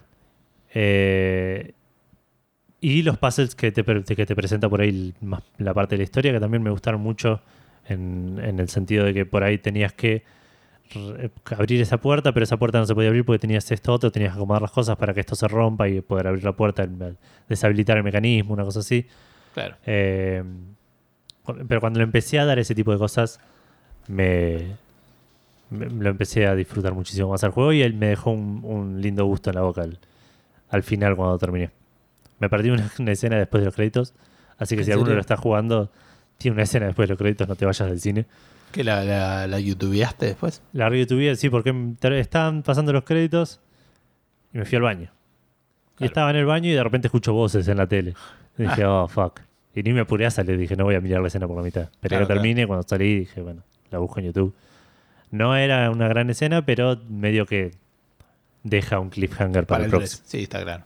Para lo que creo que en algún momento lo mencionamos acá, el que se dice que va a ser el Shadow of Tomb Raider por el chabón ese que estaba Viendo, Viendo un documento en el, en- en el subte. en el subte. ¿Qué ibas a Eh, decir? No, iba a decir que uno de los juegos que más me gustó como lo hicieron fue el, el Batman que creo que más disfruté, que es el Arkham City. Ah, mira. Siendo el 1 mi experiencia como Batman favorita, pero el 2 me, me divertí mucho jugándolo. Claro. Lo jugué el primero y el De hecho, ¿no segundo. lo hiciste al 100? Sí, el primero y el segundo los hice al 100 en el juego como en el juego Plus. Ah, ok. Sin usar walkthrough ni nada. Al 100 del juego. Porque tipo no hice los challenges. Claro, sí, sí, sí. No hiciste el No, platino, ponele. El save no dice 100%. Claro. Pero de la historia sí hice todo lo que podía. Em, que el juego decía, vos lo podés jugar la primera después tenías el New Game Plus. En New Game Plus tenía un par de giladas, que era como el uno en difícil, que es que, por ejemplo, no te aparecen las advertencias cuando el tipo te va a pegar, Claro. ese tipo de cosas, ¿no? Pero digo, decía, el, el- el New Game eh, Plus lo arrancás con todas las herramientas y los, por ejemplo, los trofeos del show, del Joker, no, de los trofeos del Riddler, del acertijo, se comparte con el otro juego. Entonces lo que, lo que atrapaste en el juego original, ya los tenés. Y acá, como haces todo el juego de vuelta, si vas entrando y ves eso que te tenías que acordar, listo, ahora ya tenés la herramienta para abrirlo. Claro, Y lo vas haciendo mucho más orgánico, ¿me entendés? Llegar a tener todos los trofeos. claro. Porque mientras hiciste el modo historia, cosa que viste, cosa que pudiste agarrar. Y encima, bueno, lo comparte con el otro, digamos. Si ya, ya habías agarrado, ya lo tenías. Entonces Claro, tenías- claro. Veías más que nada los que no podías agarrar porque no tenías la herramienta. Y, y este- me gustó mucho cómo estaba hecho. claro. No lo sentía como un laburo, porque aparte me, me daba más tranquilidad, entre comillas. Cuando jugaba al original decía, listo, esto voy a volver en otra realidad. Sí, sí, sí. En un universo paralelo donde Batman por algún, por algún motivo no dejó todas sus herramientas para salir de la casa y dijo, bueno, voy a agarrar todo lo que tengo y ya está. No, no dejó el baticinturón medio vacío, tipo. bueno. Claro. no dejo la ventana abierta antes de salir de la casa, ¿entendés? Y Claro. llovió y digo, no, no. Se preparó para lo que tenía que hacer. Claro, para hacer su trabajo. Exacto. Bueno, Edu, ¿algo más? Eh, sí, estuve jugando Football Manager, obviamente. No voy a Cierto, mencionar cierto. mucho de eso. Volví como a una especie de, de- de- droga vieja en la cual había me había eh, purificado. Sí, sí, como mi experiencia con Skyrim, digamos. Claro, una cosa así. Igual no le estoy dando tanto. Jugué bastante poquito, un par de horas nomás. Jugué Cambios, dos o tres cosas que partidos. destacar Eh, mm, respecto a experiencias no noté- anteriores. tan, no recuerdo tanto. Como lo recordamos que el último que jugué debe haber sido el 2014 o el 2015 como mucho. Ajá. Eh, me parece incluso el 2014, porque el 2016 seguro que no. Yo creo que el 14 fue el último que jugaste un montón. Puede el ser. 15 lo debes haber jugado Puede ser, 50 puede ser. horas por ahí. Recuerdo que la última vez que jugué me- la, la pasé medio mal en el sentido que jugaba y perdía. Tipo, per- me- no me salían las cosas. Tipo, el, el equipo no jugaba como yo quería. Ah, entiendo. Y, y- y era una, una frustración, tipo, perder más partidos de los que ganaba. Claro. En este, hasta ahora, jugué igual tres partidos y gané los tres. Así que, Bien. si bien no estoy logrando el, el- el juego que quiero con mi equipo, por lo menos estoy ganando. Estoy- Está bien. Veremos cuánto más me dura, porque de vuelta es un juego que te consume mucho tiempo. Volví, gracias al Football Manager, al Dual Wielding Games, porque estuve jugando Tomb Raider y Football Manager en paralelo. es algo que, que- El manager Tura. claro, que, que, que ya lo, bueno, lo mencionaba la otra vez con el, con el FIFA y el, y el Mass Effect. Esto es incluso más posible porque tengo menos, incluso menos input en el Football Manager. A lo sumo tenía que poner pausa en el, en el Tomb Raider para prestarle atención al partido, a ver si quería hacer algún cambio o algo así, ver cómo iban las cosas. Pero tiene mucho más loading el Football Manager, entonces me permitía más darle atención al Tomb Raider en entremedio. Perdón, eh, acá tengo el Football Manager 2015, tiene 141 horas on record. ¿Mías? Sí. Ok, entonces es Estoy mirando tu cuenta. Pero, o sea, ese lo jugaste bastante. Igual vos has dicho muchas veces que son juegos que tienen mucho idle time. Sí, el otro me pasó ya con el. No sé si podés ver el Football Manager eh, 2017. El otro día me fui a, la, me Sí, fui hice a dormir 40 horas. y me fui a laburar y volví a la noche y estaba prendido. Dije, oh, fuck. No estoy contando el 2014. Ah, entonces es el 2014 el que salté. Puede ser, sí, porque tenés el 2013, tenés 150 horas y el Está bien. 2015, 140 horas. Ok, ok. Bueno, entonces el 2015 fue el último que jugué, el 2016 lo skipié y volví a agarrar este. Cada dos años parece que te agarra la. Sí, puede ser. En realidad me agarra todos los años, pero cada dos años es donde, donde sucumbo. entiendo. Eh, eh, sí, no, igual no quiero decir mucho más, para, mucho más que esto. Se ve bonito el juego, se ve. Es, es todo lo que esperaba de un Football Manager, la estoy pasando bastante bien. Como dije antes, vino con las dos versiones, que es la versión normal y la versión Touch, que es, creo que es una especie de versión medio light, Ajá. en la cual tenés menos features y, y el juego se juega más rápido. Más para tablet o una cosa así. Claro, una cosa así, esa la instalé en la laptop, pero todavía no lo probé, así que no puedo decir mucho al respecto. Y por otro lado, entrando a algo que por ahí le puede llegar a interesar un poco más a nuestros oyentes, eh, jugué el primer, la primera misión de lo que es el Sherlock Holmes Crimes and Punishment ¿De dónde salió eso? en la Play 4. Es un juego de Sherlock Holmes que me interesaba desde hace bastante. Y lo sacaron en Plus, ¿no? No, no, no, lo compré, lo compré el otro día en una sale. Ah, mira. No me acuerdo cuánto me salió, pero ten- le tenía muchas ganas hacer bastante. Incluso. No, a este le tenía ganas. Le tenía ganas a este. Y ahora le tengo ganas al que salió el año pasado, creo que no me acuerdo cómo se llama. Pero jugaste una misión. De Devil's Daughter o algo así. Pero sí, porque es una especie de aventura gráfica de Sherlock Holmes. Ponele. Y está bastante bien lograda. Tiene una, una mezcla medio de, de cosas con el. Con el. ¿Cómo se llama? El L.A. Noir. Ah, mira. En el sentido que tenés que hacerle entrevistas a los testigos o a los sospechosos. Bien. Les notás cosas muy a los Sherlock Holmes, como que entras en un modo observación y le haces como un escaneo que siempre me causa gracia, porque me lo imagino a, a Sherlock Holmes mirando a la gente de cerca, tipo súper creepy. Está bien, sí, pero como de, de- notando ciertas Notando detalles, claro, la ropa está sucia, eh, tiene un parche, tiene una cicatriz en la mano. A lo- como si tuvieras la visión de detective de, de Batman, pero. Poner una cosa así. Pero lo haces con un montón de cosas, eso. Con, en realidad lo haces más que nada con los sospechosos. Y esos indicios después los usás para eh, hacerles notar contradicciones. Te dicen, ¿dónde, eh, vos viniste acá anoche? Y te dicen, no, no. Y ahí le, le- le haces notar la contradicción y le marcás tipo zapatos embarrados. Sí, anoche so- llovió, tenés los zapatos embarrados, así que estuviste acá. Claro. Entonces ese tipo de cosas eh, eh, está bueno porque los medios que lo tenés que descubrir vos no te sirven tanto las cosas en bandeja, pero tampoco te lo hacen tan oscuro como para que puedas interpretar cualquier cosa de cualquier pista. Bien. Eh, hice el primer caso, la historia fue interesante, el resultado fue inesperado. Realmente en un momento pensé que tenía el culpable y, y- y fue otro completamente. Ok, te, te hicieron la gran serie de televisión. La gran serie de televisión, claro, pero un poco más sutil. Sí, aparte vos lo viviste. Y me llamó mucho la atención que al final del caso tuve la oportunidad de elegir.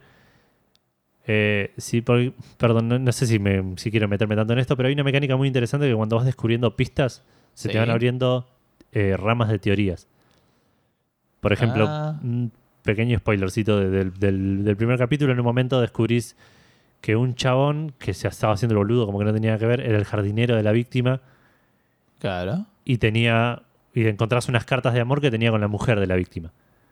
Ah, ok. Entonces se te abren la, la- la posibilidad, estaban teniendo un amorío, entonces por eso lo mataron, o estaban teniendo un amorío, pero es cir- simplemente circunstancial, no ti- circunstancial, no, claro. tiene nada que ver. ¿Y eso te lo hace el juego? Y eso te lo hace el juego a medida que vas encontrando las pistas y te va dando para elegir a vos que armes el árbol de, de teorías Mira qué bueno. que lleve a la respuesta correcta, digamos. Eh, y eso me pareció bastante interesante e incluso una vez que tenés la respuesta correcta, al final del de la misión te permite elegir si querés eh, culparlo y, y, y, digamos, y procesarlo, digamos, y arrestarlo, Sí. o si lo querés absolver, por lo menos en este- en esta primera misión. Como diciendo, bueno, pasó esto, pero en realidad no es tan malo el chabón, entonces medio que tiras un par de hilos. Y- est- sí. Estaba cortando las, no sé, las flores y se le cayó la tijera y le cayó en el cuello al otro. Claro, tipo, fue en defensa personal y el otro, la víctima, era un forro que le debía plata, por una cosa así. Ah, ok. Eh, eh, entonces es medio que, que tiene esa cosa al final que no sé si lo van a tener todos, pero que te hace tomar la decisión, incluso te hace confirmar que estás de acuerdo con la decisión. Claro, medio moral, medio lo Claro. Una cosa así. Y me llamó mucho la atención. Así que voy a tratar de darlo un poco más. Lo estoy jugando con Vale ese, así que Ah, ok. eh, bastante divertido. Y creo que eso es todo. Probé un pequeño juego, quiero hacer una anti-recomendación. Ah, mira. Estaba buscando juegos de aventura en el, para el celu y probé uno que se llama Nobody's, Ajá. que parece ser, eh, claro, que parece ser un, un juego en el cual trabajás medio para una agencia del gobierno y tenés que cubrir accidentes o asesinatos. Tenemos que jugar al juego del tipo que hizo el. eh, Papers, Please. Vos Sí, empezaste. yo lo empecé, tengo, tengo que seguirlo. Eh, bueno, pero tenés que medio que cubrir asesinatos y una cosa así, pero sin que nadie se dé cuenta. Y empezás y es una especie de aventura en la cual eh, tocas en ítems y pasan cosas, tocas en, en- en cosas en el escenario y, y, y reaccionan, digamos, hay una reacción. Medio que tenés que hacer las cosas en un cierto orden para dejar la escena del crimen limpia, sí, sin que nadie se dé cuenta, pero es muy torpe como está ejecutado. Y lo probé un par de veces, perdí todas las veces que intenté. Siempre, tipo, primero agarré el cuerpo y toqué en la puerta y se ve que me quise ir con el cuerpo en la mano. Y me Ah. dijeron, tenés que ser más sutil. Después metí el cuerpo en una jaula No donde estaba la respuesta sutil tu vieja. Claro. Después metí la, la- la- el cuerpo en una jaula con monos rabiosos, una cosa así. Medio que se lo empezaron a comer. Pero hicieron mucho ruido y vino el guardia. Después quise dormir al guardia y lo maté. Entonces es como que no entendía Nunca bien. estuviste haciendo lo que querías hacer. Claro, la Era lógica. como yo jugando a la Assassin's Creed. Exacto, sí, sí. El personaje principal parecía que es Arno en este también. y nunca entendí bien qué estaba haciendo, así que lo borré y, y- y tiene re buenos scores, re, re buenos scores, re buenos reviews en, en- en el Play Store, pero realmente no lo recomiendo. Bueno, buenísimo. ¿Podemos arrancar re- realmente con lo que es este podcast? Dale, contame qué salió la semana, Edu, por favor. Esta semana salieron dos juegos que tuvieron críticas, eh, críticas, críticas, digamos, por la misma razón. Ah, fueron criticados. Por que fueron criticados por la misma razón. Voy a arrancar con el Psychonauts in the Ruins, in the Rumbles of Ruins. Sí, el, el Psychonauts, El Psychonauts 1.5, digamos. Eh, sé. claro, que es una especie de, de- de pre-sequel. Claro, el pre-sequel, el spin-off también. Claro. Eh, es un juego de VR de Psychonauts que conecta, como dijo Gustavo recién, las historias del 1 y el 2 que todavía no salió. ¿Play 4? PlayStation VR. Eh, perdón, ¿PlayStation VR exclusivo? Sí, por el momento por lo menos es PlayStation VR exclusivo. Sale 20 dólares y tuvo buena recepción de, de parte de los críticos, o sea, correcta recepción, como que es un buen juego. Y un poco peor de parte de los jugadores. Y una de las principales críticas era que fue muy corto. Ah, Que es un juego muy corto y muy fácil que no tiene demasiados desafíos. está bien, bueno, pero es VR. Es como que. Es VR, sí, sí, me parece que va medio de la mano con esto que suelo decir yo siempre, que si por ahí lo apuntas un poco más a una experiencia, lo haces más disfrutable. Claro. Eh, recordemos también para mí con el tema de la longitud del juego, el VR no es una plataforma cómoda de jugar en largas sesiones. Claro. Por ahí si lo haces más corto, lo haces más disfrutable al, al- al- al largo plazo, ponele. Y sale 20 dólares. Y sale 20 dólares. Eh, por otro lado, dicen que es muy gracioso, que está bien escrito y que los personajes, que el mundo y los personajes que vas a encontrar es lo mismo de Psychonauts, así que te vas a sentir muy a gusto si jugaste el primero y tal vez un toque perdido si jugaste el, si no Sí, lo jugaste. Eh, por las dudas, quiero destacar que esto de los 6 es, digamos, está entre el 1 y el 2. ¿No? ¿O una Sí, cosa? sí, sí, lo dije, lo dije cuando, cuando arranqué, que es una, una conexión entre la Claro, por historia eso del 1 y como el 2. yo lo dije medio lo de la presecuela y eso, pero digamos, pero eh, te- cronológicamente está como ahí. Como que Claro. se supone que. Es medio raro, porque por un lado leí. Es- es- eh, sí, sí, leí tené cuidado que- porque se puede contener Sí, lo spoiler. que dice nada, pero, pero yo no. O sea, digamos. Lo, Por eso spoiler para vos, digo, tener cuidado con lo que leas. No, no, no, no leí, pero digamos leí que está entre el 1 y el 2, pero también leí que el 2 termina, empieza apenas termina el 1, entonces no sé qué onda eso, Claro. pero bueno, Eh, veremos cómo lo, cómo lo manejan. claro. Y por otro lado, de lo- la, la otra vereda de- del asunto, Claro, en todo lo que no salió el, el Psychonauts, Claro. salió el Halo Wars 2. exacto. El Halo Wars 2, un RTS de la franquicia de Halo Sí. para Xbox One y Windows Sí. 10. No salió para Steam todavía. No salió para Steam. Sale 60 dólares y tuvo buena recepción de parte de los críticos y bastante mediocre recepción de parte de los jugadores. Y una de las críticas que recibió también es que es muy corto. Ah, mira. Lo cual en un juego de 60 dólares es un poco eh, más. eh, no quiero decir imperdonable, pero Pega más. es un poco más importante que el, que el juego dure hasta ahí, digamos. Sí, a mí No me quiero da- juzgarme. El de Order es un juego cortísimo y me super gustó y sale 60 dólares, digamos. Sí, pero no lo hubieras. Si lo No hubieras lo pagado- pagué si 60 dólares, hubieras lo pagué pagado 60 8 dólares. dólares.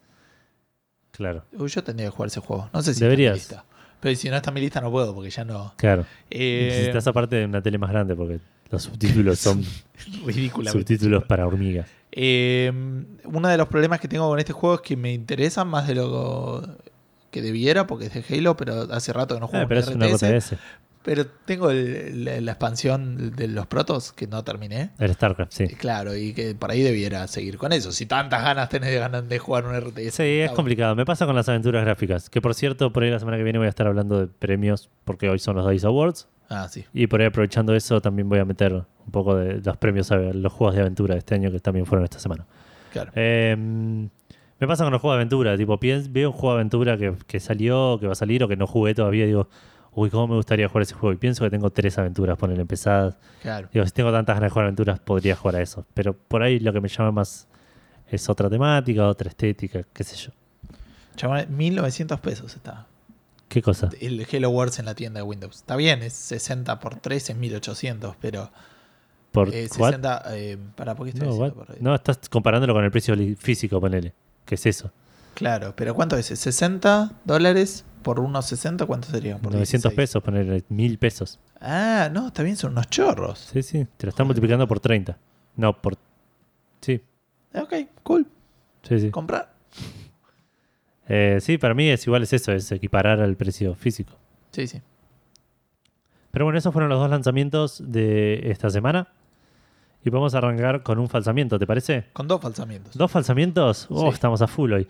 Primero que nada, vamos a hablar de un- una noticia medio local. Porque Sí. me parece que este juego De un juego argentino. es un juego argentino, pero no sé si lo siguen manejando acá. No sé si lo manejan acá, pero el juego es argentino. y la Sí, sí, sí. Estamos de- hablando de Sandbox, en Sí. realidad de su secuela, Sandbox Evolution, Ajá. que eh, se eh, asoció con Namco Bandai, la gente de Pixaul, para hacer un DLC que va, a inclu- que va a permitir a los jugadores armar niveles de Pac-Man y compartirlos con los demás. Mira qué bueno. Eh, este ya está disponible y vas a tener... mm, Es creo un juego que gratuito, ¿no? El Sandbox. ¿O este se la pagó? el primero era gratuito, el- este no estoy seguro y por ahí tiene una tenía una versión Ahora me fijo si está en Android. Fíjate, sí, tiene que estar. Como dije antes, eh, esto ya está disponible, así que los que tengan de Sandbox Evolution se pueden bajar el DLC de Pac-Man eh, de manera gratuita. Bien. Y con el otro falsamiento tenemos que El salió... Sandbox Evolution sí, me, me figura gratis. Ok, joya. Tenemos el primer... eh, no, el primer no, es un, el parche importante que iba a salir de Final Fantasy XV, que el 21 de febrero, que salió el 21 de febrero. ¿Quién lo hubiera dicho? Que de hecho creo que salió un día antes. Esta Pero- es una de las noticias más importantes de la semana, así que. O sí. más largas de las que tenemos. Sí, porque pasaron varias cosas. Primero que salió y tenía un par de cositas que me parece que no estaban anunciadas, como por ejemplo una espada nueva para el juego, una caña de pescar y un reel nuevo. Eso es súper importante. Un reel. El reel es el que usas Ah, para, sí, está bien. para Eh, en, Como la ruedita que, que Sí, girás sí, sí. para la caña. eh, y agrega canciones del Nier Automata para que escuches en el auto o en los chocobos, que eso es algo que puedes hacer ahora. Ah, ok. Eh, esto igual ya estaba medio anunciado, lo de los chocobos, lo mismo que eh, quests con tiempo límite.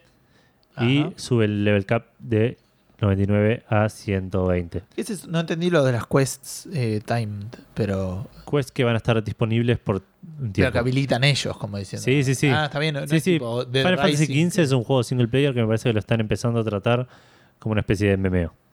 Mira qué raro. En el Ok. cual le van a ir agregando con- contenido. Van a los ir- Hitman que hacen esas misiones por fin. Ponele una cosa así.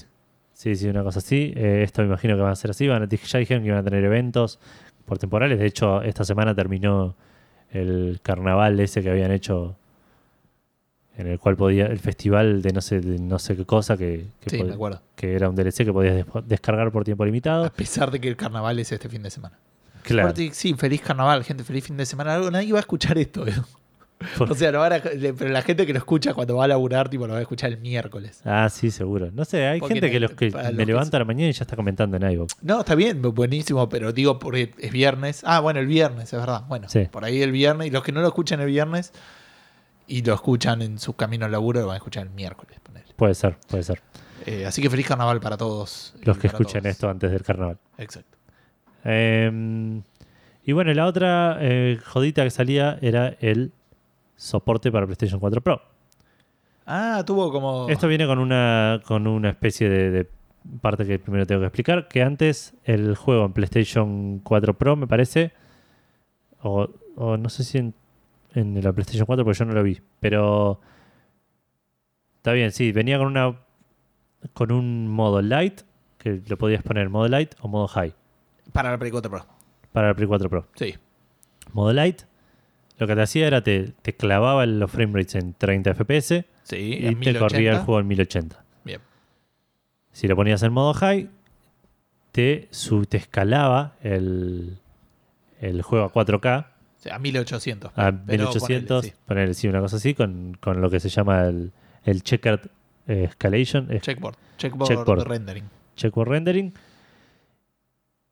Y levantaba un poco el frame rate, no lo llegaba a 60, pero lo, lo hacía que pueda superar los 30, digamos. Ah.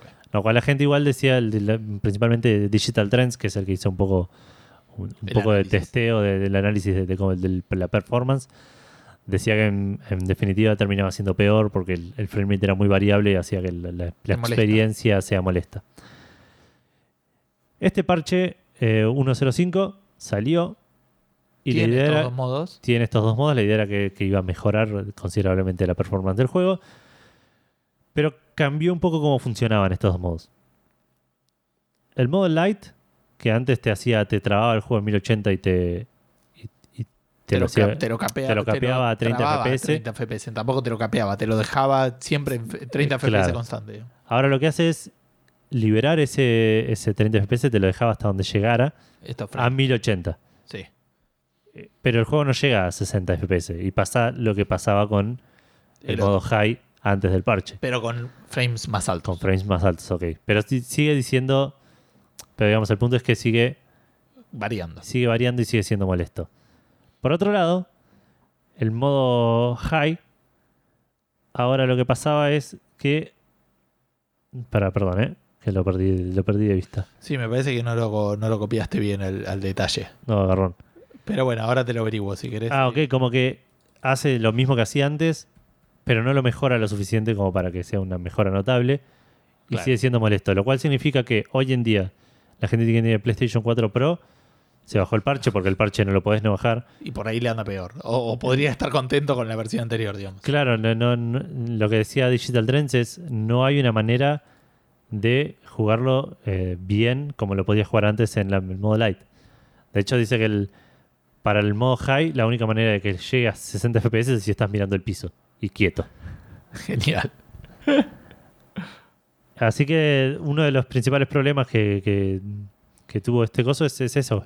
Este, este parche es que aparentemente la gente con PlayStation 4 Pro tiene una peor versión que la gente con PlayStation 4 normal o con Xbox One. Claro, entiendo. Pero bueno, Incómodo. digamos. imagino que esto va lo van a, a tratar de parchar en algún momento porque estuvo teniendo bastante repercusión en, en internet. Y con esto de que te digo que les quieren dar un mantenimiento bastante heavy, supongo que van a estar laburando constantemente sobre, sobre el asunto. Claro. Siguiendo con Final Fantasy y alejándonos Sí, un poco. perdón, eh, porque sí. Sí. pareciera como que apunta a 30 FPS. Este, pero sigue teniendo los problemas de, de Apunta a y 30 bajadas. FPS. El de high. a 30 a 60. Claro. No, a 30 dice acá, por lo menos en en 1800. Ah, Higher. Resolution, tre- eh, 30 F- FPS mode. Que da la ilusión de eh, andar a un lower frame rate, pero tiene los problemas de, de pacing, digamos. Claro. Así que bueno, eh, si tienes PlayStation 4 Pro, probablemente el Final Fantasy 15 o 20 ande peor que antes. Claro. O te molestará un poco más. O te molestará un poco más, claro.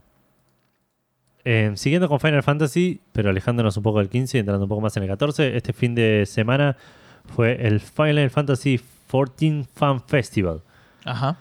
Todo con F. El FFFF, F.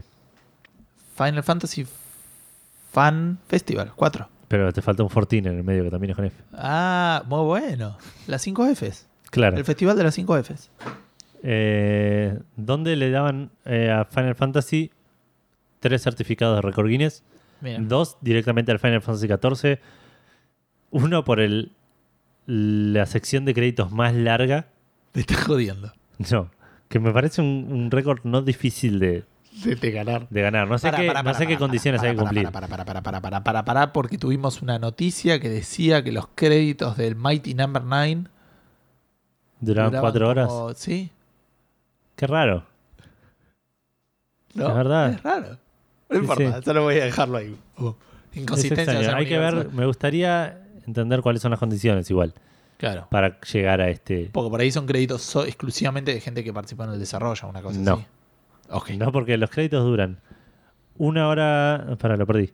Una hora 38, me parece. Sí, una hora Ajá. 38 minutos. Incluyen el equipo, al reparto, que son los, lo- los, que, los que actuaron las voces, Ajá. y a los jugadores de la versión 1.0 que pagaron al menos 90 días de juego. Ah, ok. O sea que ahí tenés eso. una masa de. ¿Sabes qué puede ser? Por ahí el otro no eran los créditos. Por ahí lo otro era ver los, los backers. Los backers tipo. pero mm, en todos lados salía como que eran los créditos. Puede ser. Ahora voy a buscar. Fíjate, es extraño. Y habría que ver, avisarle a Inafume a ver si quiere ir a reclamar su récord Guinness. Que se lo saquen en el Final Fantasy. Por otro lado, el otro récord que le dieron en el Final Fantasy XIV es por la mayor cantidad de canciones en el juego. Sí, no dice los créditos, ¿eh? Casi cuatro horas. dice. Sí, es raro. De vuelta, hay que ver qué se, qué se considera y por qué, por qué razón por ahí el Final Fantasy, el Mighty Number 9 no calificaba. Por Claro. alguna condición que no se cumpliera o algo así. Sí, que fuera un juego. Ponerle que, que estuviera bueno para jugar.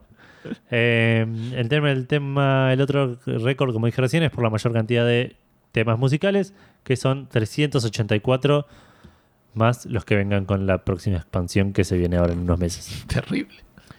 Eh, y por último, el tercer récord es para la franquicia Final Fantasy en general, como la franquicia con más juegos individuales. Con un total de 87. Ah, mira vos. 87 juegos llamados Final Fantasy. Y luego de ese récord se anunció uno más, que es el Final Fantasy Explorers Force.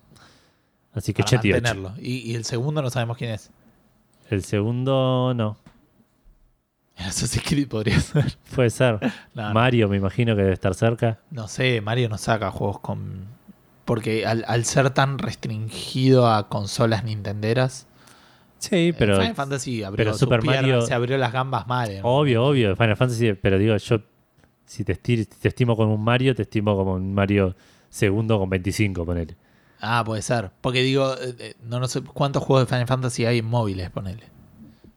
Debe haber Ponele 5 o cuatro, 6. ponele cuatro, cinco. A eso me refiero. Sí, sí, sí. Y, y Mario hay uno ahora, porque. No, no, no, obvio, obvio. Sí, spin-offs hay mil, bueno, hay 87. Claro. Pero digo, tenemos el número. Eh, pero digo, si tengo que apuntar a un segundo puesto, no sé si se me ocurre otro que no sea Mario, ponele. Ok, sí, sí, habría que. Nada. Es inter- ah, eso aparte es re. ¿Decís? Contame, sí. Mario Games, no sé. en- en- Amount of Mario Games. Quantity of Mario Games. Dale, dale. Sí, vos. Eh, Plethora of Mario Games. No. Sí, no sé, dice de, de installments más de 250. Así que Le mandamos un haciendo- saludo a Petro que nos decía la otra vez que no nos convenía googlear cosas en vivo. Pero no, no sé si Euler de no irnos por las ramas. Esto me parece que está en las re ramas. Tipo, no, no nos fuimos del árbol, pero ni a ganchos. Estamos hablando del récord Guinness. Igual sí, no sé. 450, 250 dice la Mario Wiki, pero me parece que es subjetiva. Puede ser que no sea la respuesta más imparcial que podamos encontrar. sí, hay una nota de Wikipedia que dice list, of games featuring Mario, pero Feature Mario, claro, pero no es lo mismo. no, no, no. Porque ahí está ponerle el, Sí, sí, no, hay, el. Super Smash, está hay juegos del Game Watch. el otro Super Smash. Bueno, ¿qué más tenemos, Edu? ¿Sigo yo vos? No, no, sigo con Final Fantasy, vos callate la boca. Ah, dale. Eh, había un juego de Final Fantasy XV llamado Uno de los 88. King's Tale, uno de los 88, que venía solamente si com- precomprabas el juego a través de GameStop. O sea, no solo si precomprabas el juego, sino si precomprabas el juego en Garbarino, ponele. Claro, una cosa así, pero en Estados Unidos. Sí. Eh, ese juego lo podías conseguir solo de esa manera, era un side-scroller eh, beat 'em up, medio tipo las tortugas ninjas, ponerle con personajes de Final Fantasy XV que en realidad eran el rey y sus compañeros, digamos, cuando el rey era joven. Ok. Eh, este juego, a partir del 1 de marzo, va a estar para descargar de manera gratuita para PlayStation 4 y Xbox One en todo ¿Me el lo descargo ya? Ah, pensé que era en Europa. No, no, al final lo confirmaron también para Estados Unidos. Ah. Eh, así que si no preordenaste el juego en GameStop, igual vas a poder jugar a este beat'em up en Play 4 o Xbox One a partir del el 1 de marzo. Una de, De vuelta de manera gratuita. objetivamente buenas. Sí, sí, sí. Yo aparte realmente le tengo ganas. No sé, qui- quiero ver qué, qué me cuenta de la historia del rey. De, O sea que va a ser un falsamiento la semana que viene. Eh, ¿no? Sí, Eh, porque es miércoles, sí, está bien. sí, sí, sí. Sí, Hay sí. que anotarlo ya. Spoiler para los que todavía no escucharon el capítulo de la semana que viene. Sí, como por ejemplo nosotros. Sí, o, o Monfus, Claro. o Faldu. O, que dijo toda la gente que lo sigue linealmente. Al, Sí. al- este momento. La mayoría de la gente que, que escuche las cosas en orden. Sí. No, todos los que lo escuchan. Basta, Edu. Eh, y cerrame con el nuevo juego de Square Enix. Y Square Enix habla- Hablando de juegos de. Sí, anunció un nuevo juego y un nuevo estudio que, ah, que armó llamado Estudi- Studio Historia. Studio Historia, ahí está. Historia. Sí. Como dije- diciendo historia. Como Pero un japonés, como japonés, sí, Que no sabe pronunciar la R. es claro. Y la pronuncia como L. Perdón, eh, ¿Square Enix son los de RPG Factory? No tengo idea. ¿Que son los que hicieron I Am Setsuna? No, Ah, ok. estoy casi seguro que no. Porque de hecho, I Am Setsuna es como una oda al Chrono Trigger. Oh. Dudo que Square Enix le haga una oda a un juego que puede sacar una secuela si quiere. No, sí, sí, Square Enix. ¿Ah, sí? Sí, sí, pues la habían anunciado ahí. Está bien. Ah, mira. ¿Cómo me cago? Eh, pero digo, ya, ¿cuántos estudios de RPG? O sea, Square Enix tiene. sí, Sí, sé. debe tener mil estudios. Eh, 88. sí, sí. 88 es el número de hoy, el número cabalístico. Eh, bueno, este estudio Historia anunció un nuevo juego llamado Project Prelude Rune. Square Enix también anunció otro project durante la, El- estaba la de, el de la. Ay, el- el ¿cómo de? Nintendo Switch, ¿no? Octo. Ay, ¿cómo? Project Octopath. Octopath. Está bien. Octopath Traveler. Project Octopath Traveler y ahora tenemos Project Prelude Rune. Eh, se vienen muchos proyectos en Square Enix. Este juego, este estudio, lo importante de, de- de este estudio, de, de marcar de este estudio, es que va a estar a la cabeza del estudio el señor Hideo Baba, que seguro no te suena ni en pedo. Sí, no. No lo escuchas, es un nombre que no escuchaste nunca en toda tu vida, pero es uno de los principales, eh, la- la- la- las principales cabezas detrás de la serie Tales of, que son grandes Ah. RPGs, así que esto puede llegar a ser un muy buen indicio para lo que, lo que puede darnos este estudio. Bueno, el último así estudio que yo recuerde con juego es el RPG, Tokyo RPG Factory que sacó la I Am Setsuna, así que Claro, eh, viene de una buena historia Square Enix. claro. Y lo que decían también es que el, el- el foco de este estudio va a ser crear nuevas IP y eh, agrandar las franquicias que ya existen. O sea, Claro. hacer cosas. Sí, porque no- ¿cuál era la No hay otra alternativa. ¿Cuál era la tercera? Hundir franquicias. Que claro, y, y minear bitcoins en... hacer, no sé, fuentes de agua. Eh, bueno, vamos a seguir en Oriente y vamos a pasar un poquito a varias de las noticias que tuvimos de la Switch en esta semana. Y eh, para los que se cansaron a escuchar a Eduardo y los que no, igual lo voy a decir yo, la mayoría. Eh, primero tuvimos una noticia que viene en dos partes. La primera más feliz que la segunda porque todos habrán escuchado, muchos habrán escuchado que un muchacho, un par de semanitas antes de que llegó la Switch, le llegó una Switch. Sí, Este, le llegó sin juegos, así que no la podía usar. claro. Tenía miedo de conectarla a internet. Después nos enteramos más adelante eh, con el diario de, de hoy, digamos. Eh, sabemos que la Switch no se puede conectar online. Eh, todo eso está medio trabado. En realidad se puede conectar, pero no se puede acceder a las tiendas ni nada de eso. Todo eso se va a habilitar con un parche de día 1. Claro. Eh, pero bueno, la persona ni siquiera la conectó online para intentarlo. Tenía miedo que se la baneen. Sí, como sí. había sucedido con algunas PlayStations o algunas Xboxes que, que por ahí se obtuvieron antes, o el tipo se equivocaron, las vendieron antes. Claro, sí, se conectó y te lo vieron y después te lo desbloquearon, pero tarda, digamos. Sí, sí, pero es un, inco- un inconveniente innecesario. Entonces, bueno, eh, fil- se filmó usando el menú, se filmó chu- enchufando la tele y todo ese tipo de cosas. Eh, después Nintendo habló con IGN y le dijo, esa Switch era robada. ¿En serio? Sí, en un distribuidor parece que identificaron a la gente que lo había robado y los despidieron a todos. Y Ah, mira, bien. haciéndole cargos penales. Por eso decía que tiene las dos partes. Aparentemente, eh, esta persona no es que la recibió un- de, un, de un vendedor anónimo. Porque tampoco lo quiso decir, decía para no. Para no crucificarlo, digamos, pero aparentemente era una consola robada de un distribuidor. Pero la persona que lo compró no lo sabía, digamos, no es. Si lo compró, lo compró. Tampoco es que no. Está bien, pero digo, no, no sabía que era una robada ni. El que la compró, no, compró una. Compró una Switch, Switch. antes de coso. Pero este usuario de NeoGAF, que es de donde salió el video original, no sé si no habrá sido uno de estos distribuidores o el que lo Claro. compró. Pero ya sí, el que lo compró sabía que lo iba a recibir antes de tiempo. a refiero. Claro. No era por suerte, como decía él. Eh, dentro de las cosas que se vieron en estos, en estos eh, eh, videos de, de unboxing y todo ese tipo de cosas, que después salieron un par más, dentro de lo que uno acuerda o acepta o, o, pone el, el check y no lee, había una condición que se veía que decía lo siguiente. Tu cuenta de Nintendo contiene tus compras, tu historial de compras de Nintendo eShop y este, tu balance actual, dice. Relinkeando tu cuenta de Nintendo después de inicializar la consola, eh, te posibilitará o te habilitará a volver a descargar cualquier software o DLC comprado utilizando esa cuenta. ¿Eso qué quiere decir? Que aparentemente a partir de la Switch lo que compres va a quedar asociado a tu cuenta y no a la consola. Ah, ok, ok.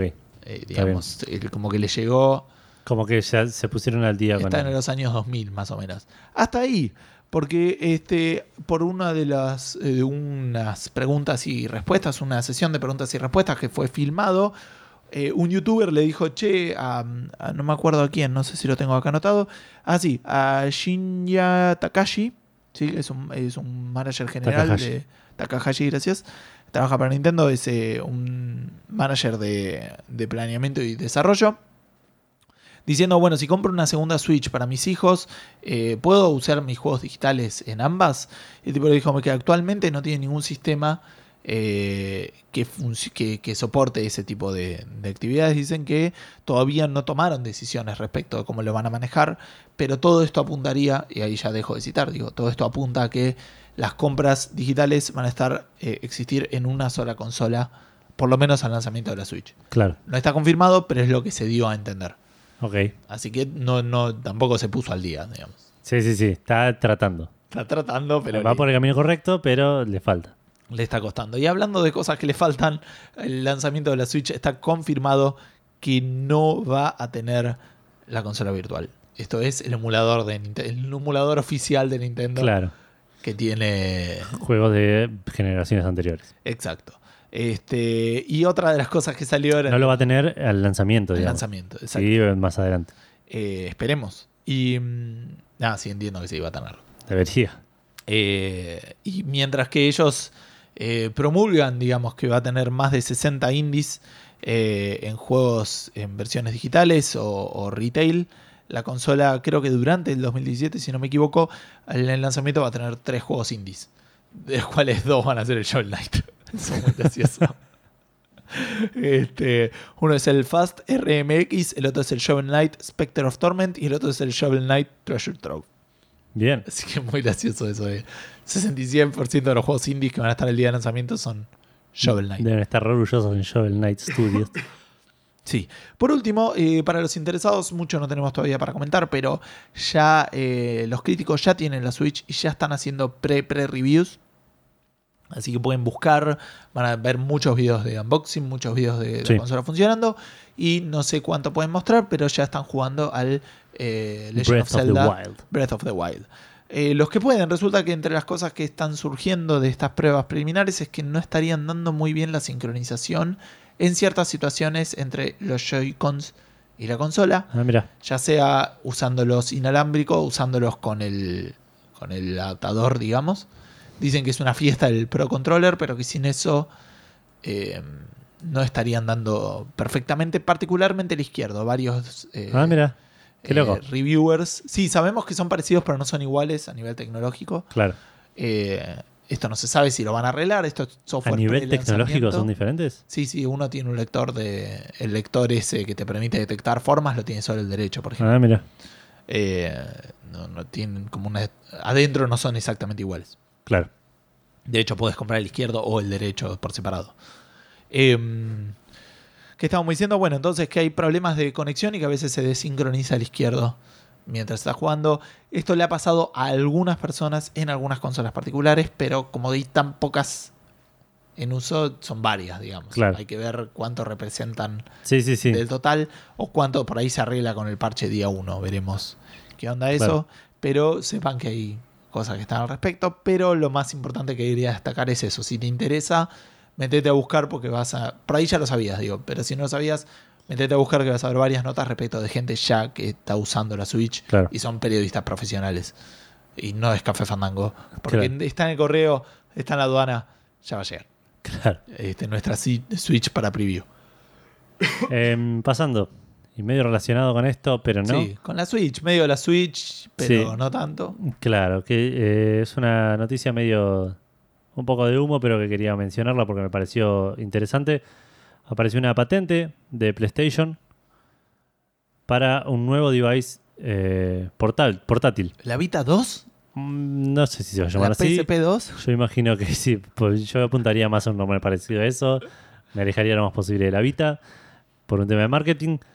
Pero es un dispositivo en el cual la pantalla es bastante más grande y los joysticks, si bien no, no dice nada de la patente, parece ser medio desmontables.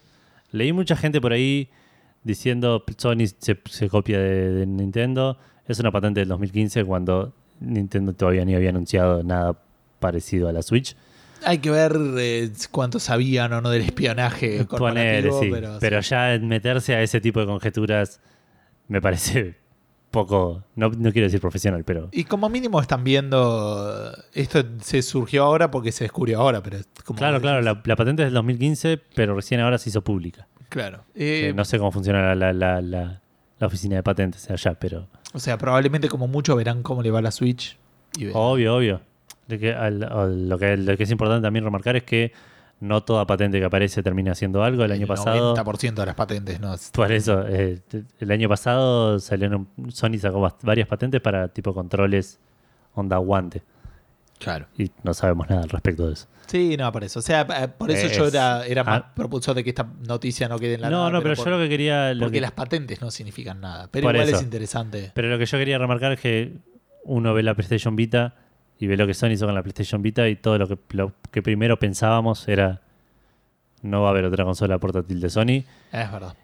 y que estén, aunque sea patentando estas cosas, pinta un panorama bastante diferente. Y a mí me, gustaría que le den otra oportunidad y que hagan las cosas bien y, y realmente se metan en ese mercado. Lo que he escuchado la otra vez por ahí es que una empresa inteligente, por más que haya ten- poco tenido éxito a la Vita, no, me- no eh, volver a meterse en el mercado portátil es regalarle el terreno al, al contrincante. bueno. A la 3DS, sí. Eh, te- porque por ahí el terreno ya no existe. Eso también puede existir. Puede ser, Porque el terreno ya se lo comió otro mercado que son los juegos móviles. puede ser, O puede como ser. mínimo lo, lo achicó bastante. Eh, lo único también que quería, solamente para repetirlo, porque no todos los oyentes de Café Fandango han escuchado todos los episodios, yo varias veces he dicho que para mí el único, la única salida que tiene realmente PlayStation si quiere hacer una portátil, que a mí me encantaría, es hacer una consola portátil que corra los juegos, todos los juegos de la Play 4 a 720 Sí, y a, no sé, 30 FPS, por Sí, decir sí. algo. O sea, pero puedo jugar el juego de la Play 4 eh, portátil. sí, sí, digital, nada de streamer, nada, tipo, lo, lo, lo descargas en la, en la- Claro, lo descargas y lo corres en, eh, en una versión más chota, ponele. Play 4 Lite, ponele. Claro. Se podría llamar y. Sí, sí, este, obviamente que funcione con como control para la Play 4, ponele. Sí, pero eso es lo que menos me preocupa. O sea, que, tenga trigger, que juegos. tenga Sí, triggers atrás, por el amor de Dios. Es un control de Play 4 o que los tenga adentro, como tiene, pero va a ser incómodo, como tiene la 3DS New. Ponele, sí, 3DS, sí, pero que, Pero que tenga los mismos botones y pueda correr todos los juegos de la Play 4. Sí. Tengas la librería de Play 4 portátil. claro. Destaco nada más que te lo dije antes de que se anunciara la Switch. Y la NX, digamos. O sea, Sí, sí, sí. tuve- Tal, tal cual, no. que- conceptualmente. la estoy- patente de lo que hizo Gustavo también es de antes de la No, Switch. está bien, pero digo, no, no es que estoy diciendo que haga la Switch, porque ahora suena como estoy diciendo que haga la Switch. No, no, no, obviamente, pero, Pero- digo, es posta que estaría bastante bueno como una especie de Play 4 Lite. Claro. En vez de Play 4 Pro, Play Pero 4 no y fue Play. lo que dije yo recién. Dije Play 4 Lite. Ah, sí, no te escuché ese nombre. Ok. Pero sí, sí, estaría, eso estaría realmente bastante bueno porque hay un montón de juegos de Play 4 que me gustaría jugarlos en Vita. Tipo que, que me- Me gustaría jugarlos. Y la Vita lo haría más posible. más posible, claro. Exacto. Bien, este. Hablando de la Vita. hablando de la Vita eh, y de la Play 4. Sí, ¿por qué no? Se sale, eh, esta noticia me puso. Me, me fue indiferente y de repente me puso de zarpado mal humor. Te cuento por qué. Eh, se sabe la fecha de lanzamiento del Danganronpa versión 3, Killing Sí. Harmony. Es el eh, 26 de septiembre para Occidente, Occidente, Occidente, y el 29 de septiembre para el Occidente más oriental, o sea, Europa. Claro.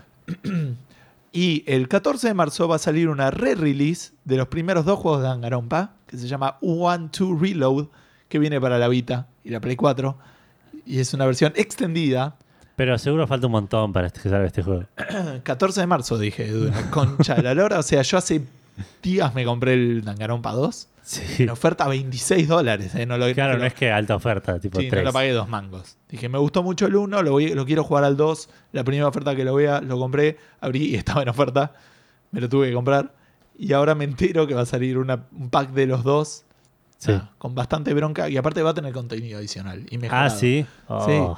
Considerando aparte que ya la versión de Vita es una versión mejorada de la PSP, ¿me entendés? Claro. Eso es lo que me da más bronca. Yo había comprado la versión mejorada. No me saques la versión mejorada de la mejorada. Claro. Nada, así que eso Pero me el sombrero es nuevo. Y me dio zarpada bronca, no lo voy a comprar, voy a jugar al que ya tengo. Sí, sí, ya a menos que me lo regalen, cosa que no va a ser porque esto no es ni GOG, ni Steam, ni nada. Claro. Así que Eh, habría que ver algún. Eso va a ser mu- mucho más garrón. Si poner la semana que viene anuncian que el, uno de los juegos gratis de Vita de, de marzo es el Danganronpa 2. sí, dudo que lo hagan porque le estarían pegando a la venta de este One Two, eh, no sé cuánto, One Two Reload. Puede ser. Pero no sé. Eh, bueno, y seguimos un toque. Eh, ahora medio. Sí, una especie de, de entrada de- a, a una mini sección de anuncios.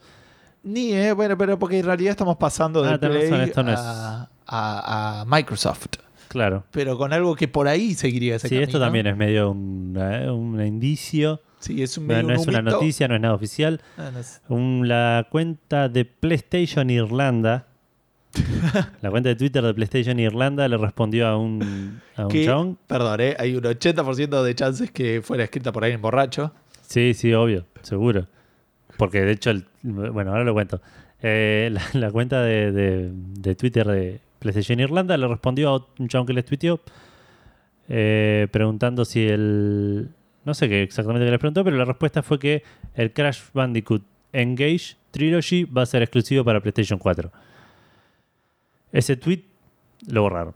En realidad. Ah, no, está bien, dale. No, no, está bien. El, el nuevo mensaje pensé que era el que este No, no, no, no, por eso. Ese tweet lo borraron porque el que lo escribió estaba borracho. ok. Y al toque... Y ahora está borracho y despedido. Claro, el toque retuitearon de vuelta y dijeron, para aclarar nuestro post anterior, va a venir a PlayStation 4 y PlayStation 4 Pro primero. Chan. dando la eh, pauta de que puede llegar a ser un Times Exclusive, Mira vos. el cual por ahí para fin de año o el año que viene salga para Xbox One o incluso PC.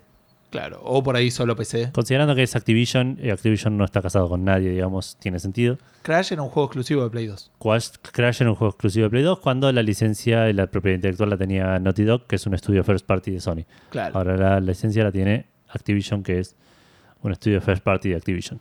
sí. De, de Activision Blizzard. Claro. Así que nada, por ahí el, el Crash se Los que, claro, los que decían que garrón que no tengo PlayStation 4 para jugar este juego, por ahí si esperan un poco más, Claro. lo pueden decir que garrón que no tengo Xbox One para jugar este juego. Exacto. Eh, nada, llamativo, llamativo. Como siempre, que un juego no sea exclusivo es una buena noticia también. Sí. Eh, Eh, siguiendo con Xbox One, sí. se anunciaron los juegos que van a venir de manera gratuita para el servicio Games with Gold durante el mes de marzo. Eh, para Xbox One tenemos Layers of Fear, sí. que es una aventura de terror en primera persona, medio similar a la amnesia o una cosa así. Y uno de los mayores insultos en los lanzamientos que puede haber. El que voy a mencionar ahora. Sí. Sí, pero perdón, el Layers of Fear va a estar desde el 1 de marzo hasta Ah, el 31 de marzo. ¿Ese sabemos que es? ¿Un juego de terror? Un juego de terror en primera persona de tipo, como si fuese un, una amnesia, un Gone Home Ok. de terror. Eh, y desde el 16 de marzo hasta el 15 de abril, el Evolve, que es un shooter multiplayer con multiplayer sincrónico. Eso que venga tu viejo y te regale un perro muerto. Pues es un juego que está muerto. Digo, o sea, no lo quiero decir No mal. se puede jugar. Se puede jugar, pero es un juego que ya no tiene ningún tipo de soporte. Es un juego online que no tiene soporte. Eh, pero si ahora lo dan gratis, Podría Mm, llegar, pero. durante la primera semana vas a encontrar gente con quien jugar. Sí, y, Que lo va a y- estar probando. Sí. Y listo, a eso me refiero. Sí, o sí. sea, es un juego que eh, ya se han hecho muchos post-mortem, digamos, de análisis de qué pasó con el Evolve. Claro. Pero una de las noticias, no sé si incluso la hemos dicho acá, es que los desarrolladores dijeron, nos queremos seguir Cancelaron en DLCs esto. y cosas así. Claro, queremos seguir laburando en esto. Porque habían sacado la etapa 2, se había hecho free to play en PC. Claro, Y aún así tuvieron que claro, claro. cancelarlo. Bueno, eh, recordemos que, bueno, como dije antes, esto va a ser desde el 16 de marzo hasta el 15 de abril, porque hasta el 15 de marzo está el Project Cars. Bien. Y para Xbox 360 tenemos desde el 1 al 15 de marzo el Borderlands 2, Lindo juego. buen juego. Y desde el 16 de marzo hasta el 31 el Heavy Weapon. La secuela del Heavy Rain. no. Es un shooter side-scroller 2D en el que vas a ser un tanquecito disparándole a cosas en el aire que te disparan a vos. Medio simil Bullet Storm, pero un poco más simplista. Mira vos. Bueno, y hablamos de los juegos que se fueron de, de- o que seguirían de Sony para el resto del mundo. Y ahora vamos a hablar también algo similar, pasando a hablar de Steam. Vamos a, hacerlo con el Dead Rising 4, que salió exclusivo para la tienda de Windows 10 Sí. y para Xbox One. Y va a tener una fecha de lanzamiento para el 14 de marzo en Steam.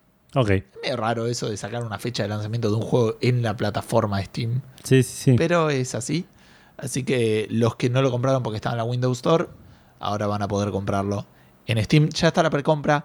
No lo anoté acá, pero creo que está alrededor de 48 dólares en precompra. Ah. Y después del lanzamiento va a estar 60. Claro. El descuento no es malo, digamos, para una precompra. Vale remarcar que el 14 de marzo es el mismo día que sale el One Two Reloaded del Danganronpa.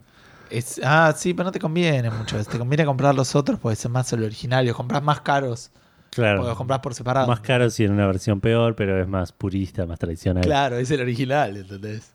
Eh, sí, Hasta con- ahí. con la concha de la luna. Está. El, eh, sí, efectivamente 48 dólares ahora si lo querés comprar. Bien, eh, hablando de cosas que se pasan en Steam, esta es una noticia que entendí el 80%, pero hay una cosa que no me terminó de cerrar. Ah, ok. Y de hecho no sabía bien a qué preguntarle, le tuiteé al, al flaco de, ¿cómo se llama? De, de Fig. De Fig. Y no creo que me responda, pero no importa. Encima le tuiteé como, como Café Fandango. Este, Bien, muy profesional. Muy profesional. ¿De qué estamos hablando? Fig eh, anunció una Fig Finishing Fund como un fondo de finalización, digamos, en los cuales eh, por cada developer que en su campaña de Fig atraiga a mil o más backers, ¿sí? Y eh, no, bueno, y que la campaña sea exitosa en Fig, le van a garantizar al menos 20 mil dólares de, Fig, de fondos de Fig eh, y esto es lo que no entiendo, de la parte de inversión de la campaña. O sea, pero esa no es plata que ya es de ellos. Eso es lo que no entiendo, ¿me entendés? Mm, O sea, la, la parte de inversión no va para el developer. Eso, por eso digo, claro. me queda ahí eh, como en, en desconocimiento por mi parte. Sí. Eh, pero bueno, esos fondos que, pueden incluso venir de FIG, por eso no termino de entender, eh, los developers los van a poder usar para eh, terminar los juegos o seguir como lo veníamos la semana pasada, pagar los costos de Steam Direct para poder publicarlo en Steam. Y, e incluso lo que pueden hacer también es usarlo para publicitar el juego, que es una de las cosas más importantes. Como veníamos charlando la semana pasada, si en Steam entra todo, ya vas a tener que empezar a trabajar mucho más en tu marketing por fuera de Steam. Claro. O por ahí, incluso dentro de Steam, les pagas para, para aparecer, no lo sé. Eh, pero vas a tener que invertir más plata en, en- en aparecer en algún lado. Así que le puedes eh, poner plata. Perdón, puedes utilizar parte de esos 20 mil dólares en esto. Ok. Eh, y otra cosa que quería destacar, que en realidad no es una noticia, pero algo que a mí no, no lo tenía tan claro y me parece muy positivo, como debieran ser las cosas. Eh, dice que en FIG, del tipo destacó, que en FIG no hacen plata por las campañas de crowdfunding. ah, mira. O sea, no hacen plata de ellos. Ellos eh, in- invierten, obviamente, con, están alineados con los developers y los invertor, inversores este, y ganan plata cuando los juegos venden bien. Claro, sí, sí, sí. Digamos, Como cualquier inversores. inversor en FIC, son un inversor más en FIC, digamos. Exacto, pero es interesante saber que, digamos, de lo que se Que junta. no es Kickstarter que se lleva el 4% de lo que sea que se venda. Exacto. Y se llenan de plata por hacer absolutamente nada. Infinito. Bueno, hablando de plata, vamos a hacer una noticia que va a seguir un poco lo que comentábamos la semana pasada. Eh, quiero comentar algunas cosas, me resultaban bastante interesantes. Esto podría ser un poquito largo, voy a tratar de, de achicarlo. Este, pero bueno, de vuelta, me, me resultó interesante, tiene que ver con el impacto esto de, de lo que habíamos comentado, que la gente puede usar los tokens de WoW para eh, comprar ítems en... eh, en la tienda, para convertirlos en plata de, de Blizzard Ok. digamos, en, en Blizz Mo- Money. Primero, ¿cómo funcionan los tokens? Yo quiero comprar oro en WoW. Lo que tengo que hacer es comprar por 20 dólares una token Sí. y después puedo vender esa token a precio de mercado. Por oro. Ok. Alguien puede usar plata, eh, perdón, usar oro para comprar esa token que yo estoy vendiendo. Y la token, una vez que ya la comprada, ya está vendida, no la puedo volver a revender. Claro. Una token que compré por oro me queda a mí. Y esa token la puedo redimiar por oro en. eh, perdón, por un mes de WoW o por 15 dólares en Blizzard ahora. O sea que con toda esa giradita Blizzard como mínimo se hizo 5 dólares. Ok. Alguien la pagó 20 y el que la compró la pudo usar por 15 dólares. Sí, sí. Una fiesta. Eh, pero bueno, como para que se entienda un poquito de cómo funciona. ¿Qué pasó? Blizzard dijo, vamos a sacar esto y de en algún momento se va a poder usar como plata de Steam. Eh, como plata, perdón, de Steam no, explota. Sí. Como plata de, de, de Battle.net. Eso no me salía. ¿Y cuándo va a ser? No, no sé, no hincha las pelotas. Y de repente salió, salió el 6 de febrero, ni siquiera en un, en un, en un mantenimiento normal de servidor. Y, y el mercado de WoW explotó, porque nadie sabía qué estaba pasando. Entonces, un mercado que normalmente se estaba vendiendo entre 50 mil, 58 mil, digamos, eh, monedas de oro, una token, este, había estado entre 55 y 60. Ese día a la mañana eh, subió a 115 mil Claro. monedas de oro. Y fue, fue subiendo y bajando en dos semanas. Parece que ahora estaría normalizado entre 87 mil y 91 mil monedas de oro. Claro. Esto tiene que ver, obviamente, porque tiene más valor las tokens, entonces sube el, el- el valor, pero es interesante ver el impacto que tuvo. Y de vuelta, como WoW sigue siendo una mina para hacer estudios sociológicos Sí, sí, de, de- de impacto del mercado. Aparte, es un mercado súper. eh, se- estudia cuando estudias economía el, el mercado, obviamente, perfecto. Sí. Y este está muy cerca de ser el mercado perfecto. Digamos, eh, donde hay muchos ofertores, pero los ofertores realmente son indiferentes y el producto es indiferente uno del otro. ¿Me No, entendés? sí, estás hablando absolutamente en clave. No, pero estoy diciendo, eh, es muy difícil, incluso porque vos decís el mercado de la gaseosa y la coca no es igual a la Pepsi. Ok. ¿Me entendés? Los que ofrecen, el producto que ofrecen no es el mismo. En realidad cada uno es medio su mercado, ¿me entendés? Claro. Y la Coca-Cola tampoco. Sí. ¿Me entendés? En juegos tampoco. Cada juego es un mercado en sí mismo. Sí. Si bien el WoW compite con el, el Uncharted 4, son productos muy distintos. Sí, sí, sí. Un token de WoW es igual a otro token de WoW. Sin importar si te lo vendió Edu o si te lo vendió Gus. Claro. El producto es exactamente el mismo. Eso es parte del mercado perfecto. Ok. El producto es indistinto. Por eso se usa mucho para estudiar, por ejemplo, el trigo o ese tipo de cosas. Porque vos compres un- un- una tonelada de trigo, debiera ser bastante indistinto y aún así no lo es de Sí, cualquier sí. proveedor a quien te venda trigo. Claro. Eso es lo que te hace. Bueno, no importa. A eso me refiero, que tiene para estudiar eso, ¿me entendés? Porque realmente está muy cerca del mercado perfecto.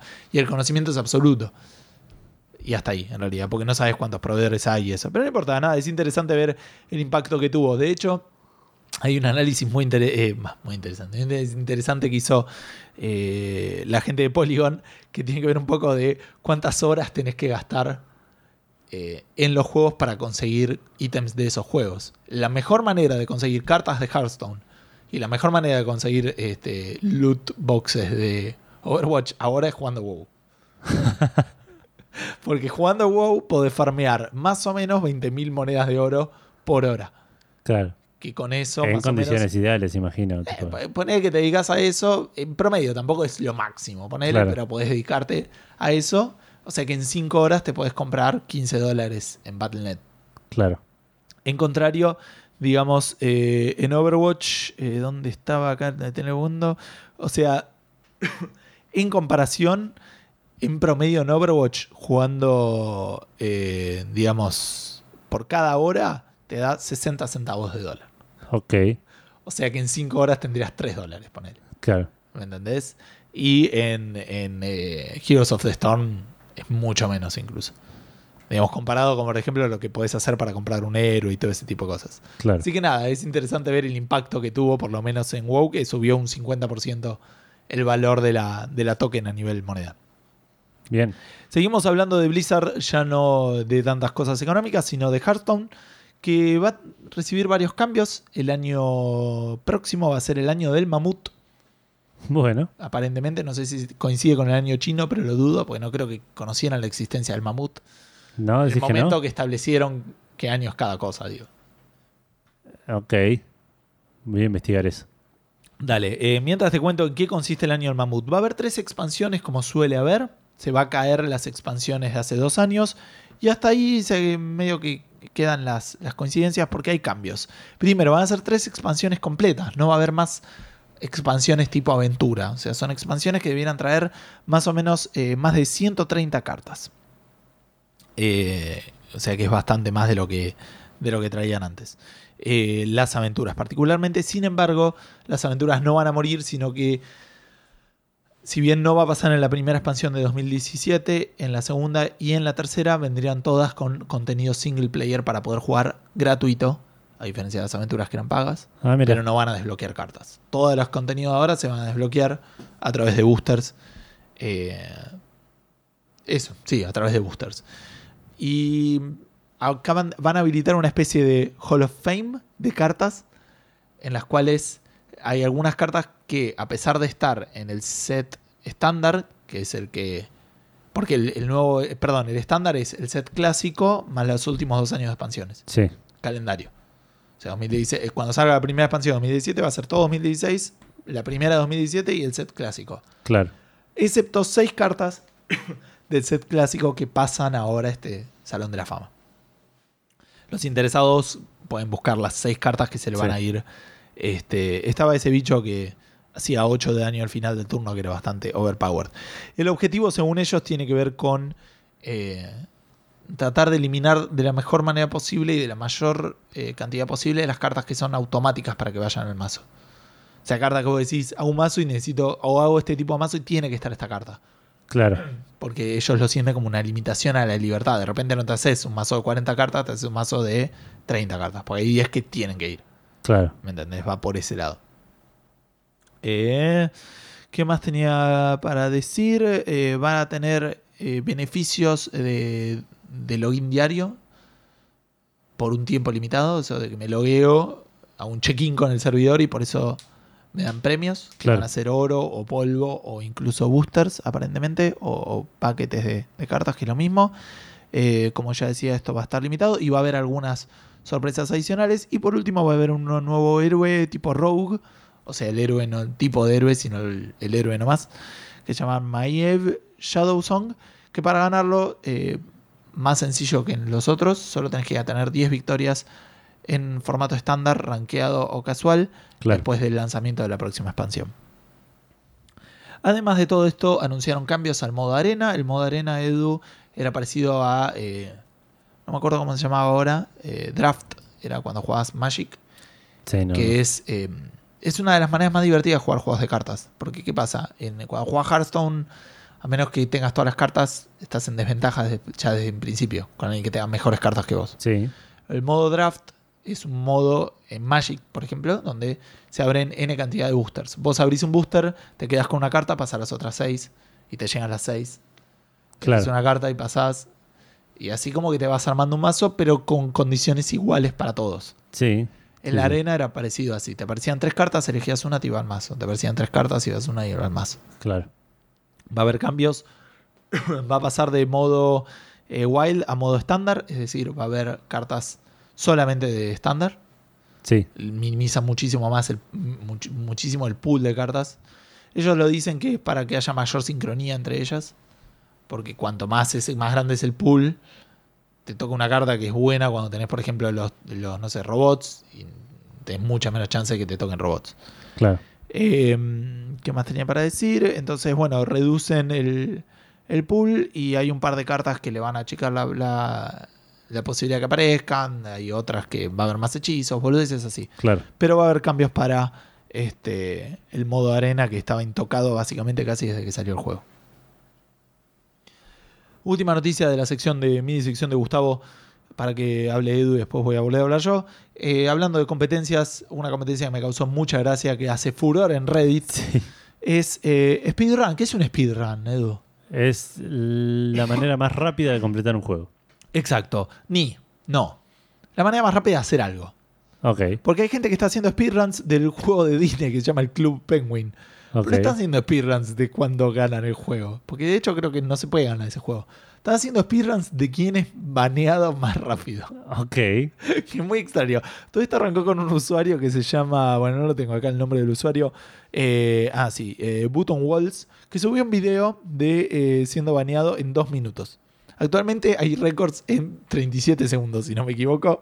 Pero son videos que muestran incluso cómo hacen la. O sea, estamos hablando de hacer la cuenta, registrarse y ser baneado. Claro. Entonces el tipo hizo el video de siendo baneado en 1 minuto 57 segundos, que consiste en escribir fuck un par de veces en el chat y ya está. Claro. Pero hasta que llegas a todo eso. Y actualmente, si no me equivoco, el récord está en 37 segundos. Hay, Viste que los speedruns hay asistidos o no. Creo que este de 37 es todo hecho a mano, pero Claro. Hay otro que creo que está en 26, que está ayudado por unas tools. Claro, por macros o scripts. Claro, pero hay gente que ya estaba, ¿entendés? Programando macros Sí, sí, sí. para ser baneado en Club Penguin, que es un juego que va a cerrar el 29 de marzo, así que... es No hay mucho tiempo para... te- Claro, va, va a haber un momento en el que el récord va a ser in- insuperable por capacidades físicas, digamos. Claro, porque el juego Porque va, el juego no existe. va a cerrar y va a ser este va a ser remodelado y, re- y reingenierizado para salir con otro nombre después. Claro. Pero igual me causó mucha gracia, muy original la Sí, capacidad sí, de el- competir por cualquier boludez. Mal. O sea, quiero ver cuál, cómo, quién prohíbe primero este juego, genial.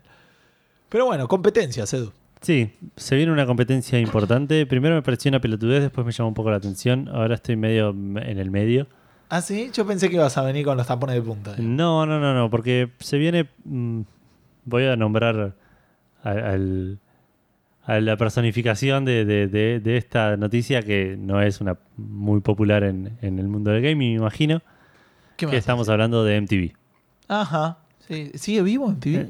Aparentemente Hablando sí. de muertos. MTV Latinoamérica se juntó con Edemol Shine, que no sé quiénes son, para producir una serie que se transmitirá por MTV Play sobre Tampoco sabemos bien qué es, pero dice ahí. para encontrar, sí, no, es una plataforma de contenidos digitales. Es el- la parte de streaming de MTV. Claro.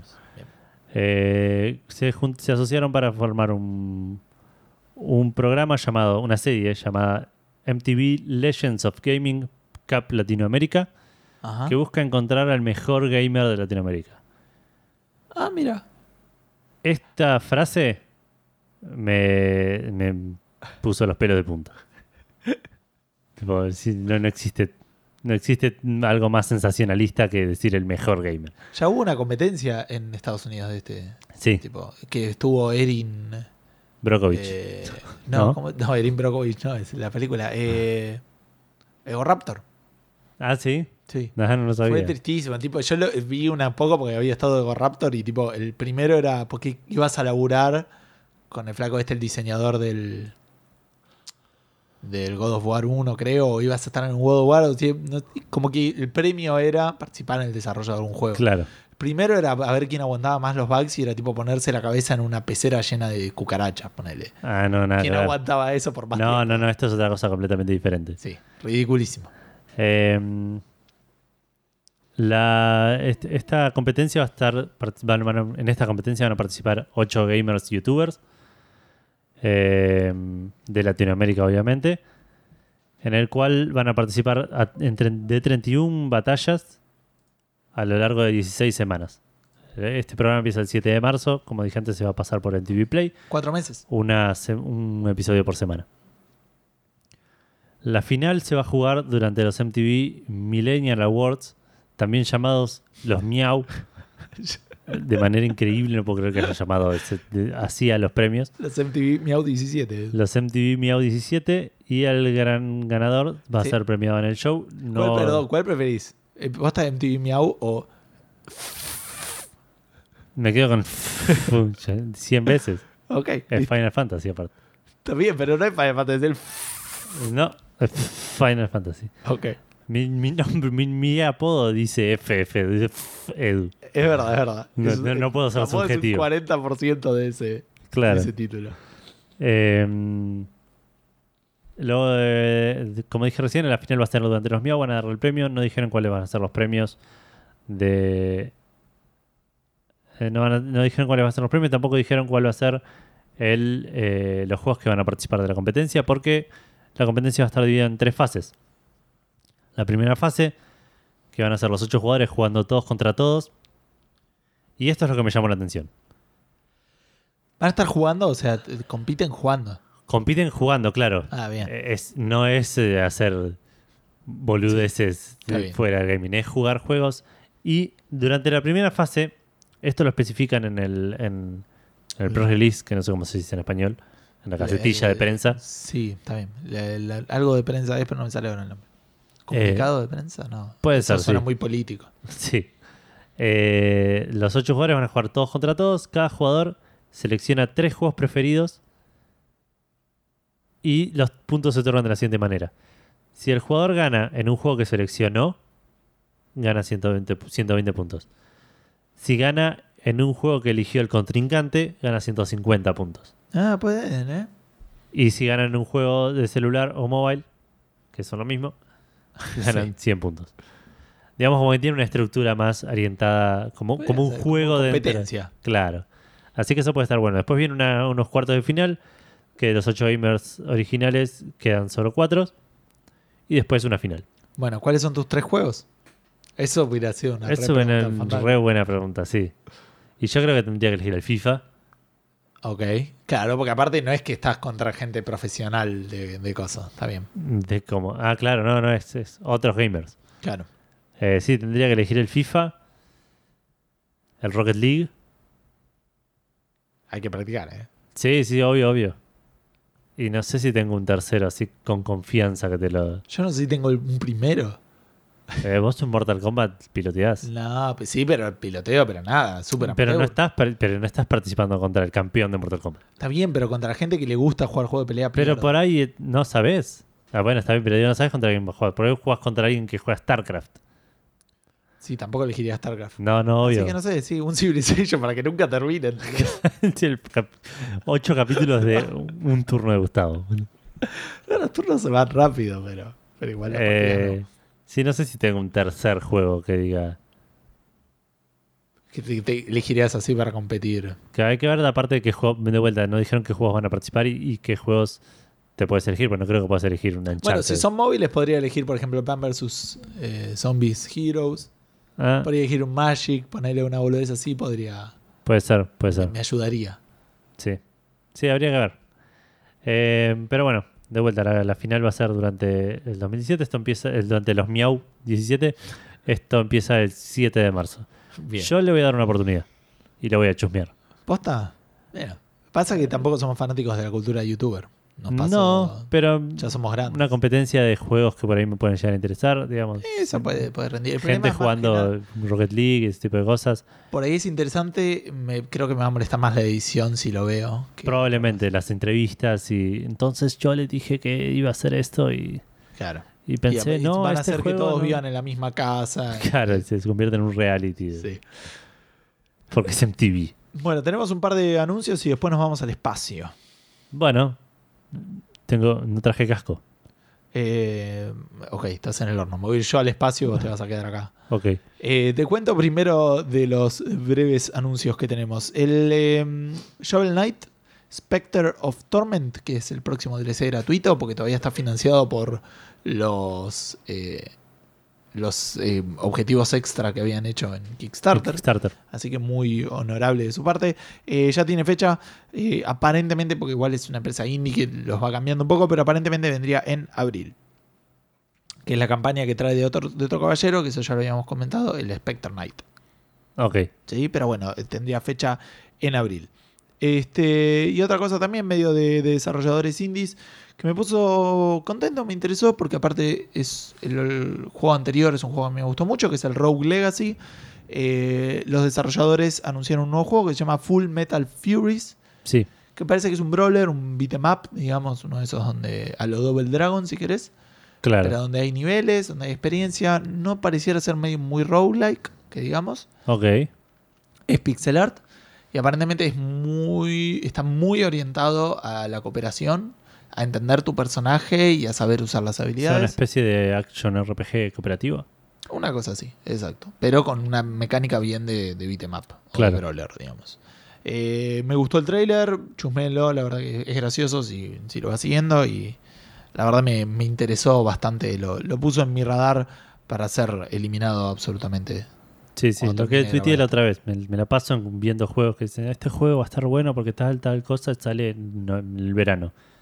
Y me lo olvido absolutamente y el, Sí, este no después fecha sale, pasa por el rebajo del radar absolutamente. y- Así que sí, Full Metal Furies, por si no lo habían escuchado antes, eh, búsquenlo, vean el trailer que está bastante copado.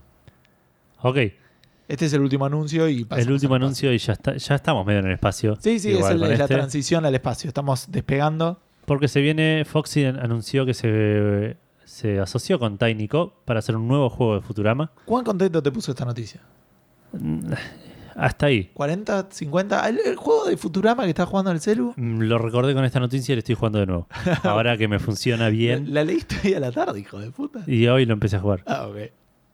Eh, Qué bueno que ponemos explicit, porque te acabo de decir hijo de puta, ¿entendés? sí, sí, sí. es- hace que este, este podcast no lo pueda escuchar cualquiera. Claro, está bien.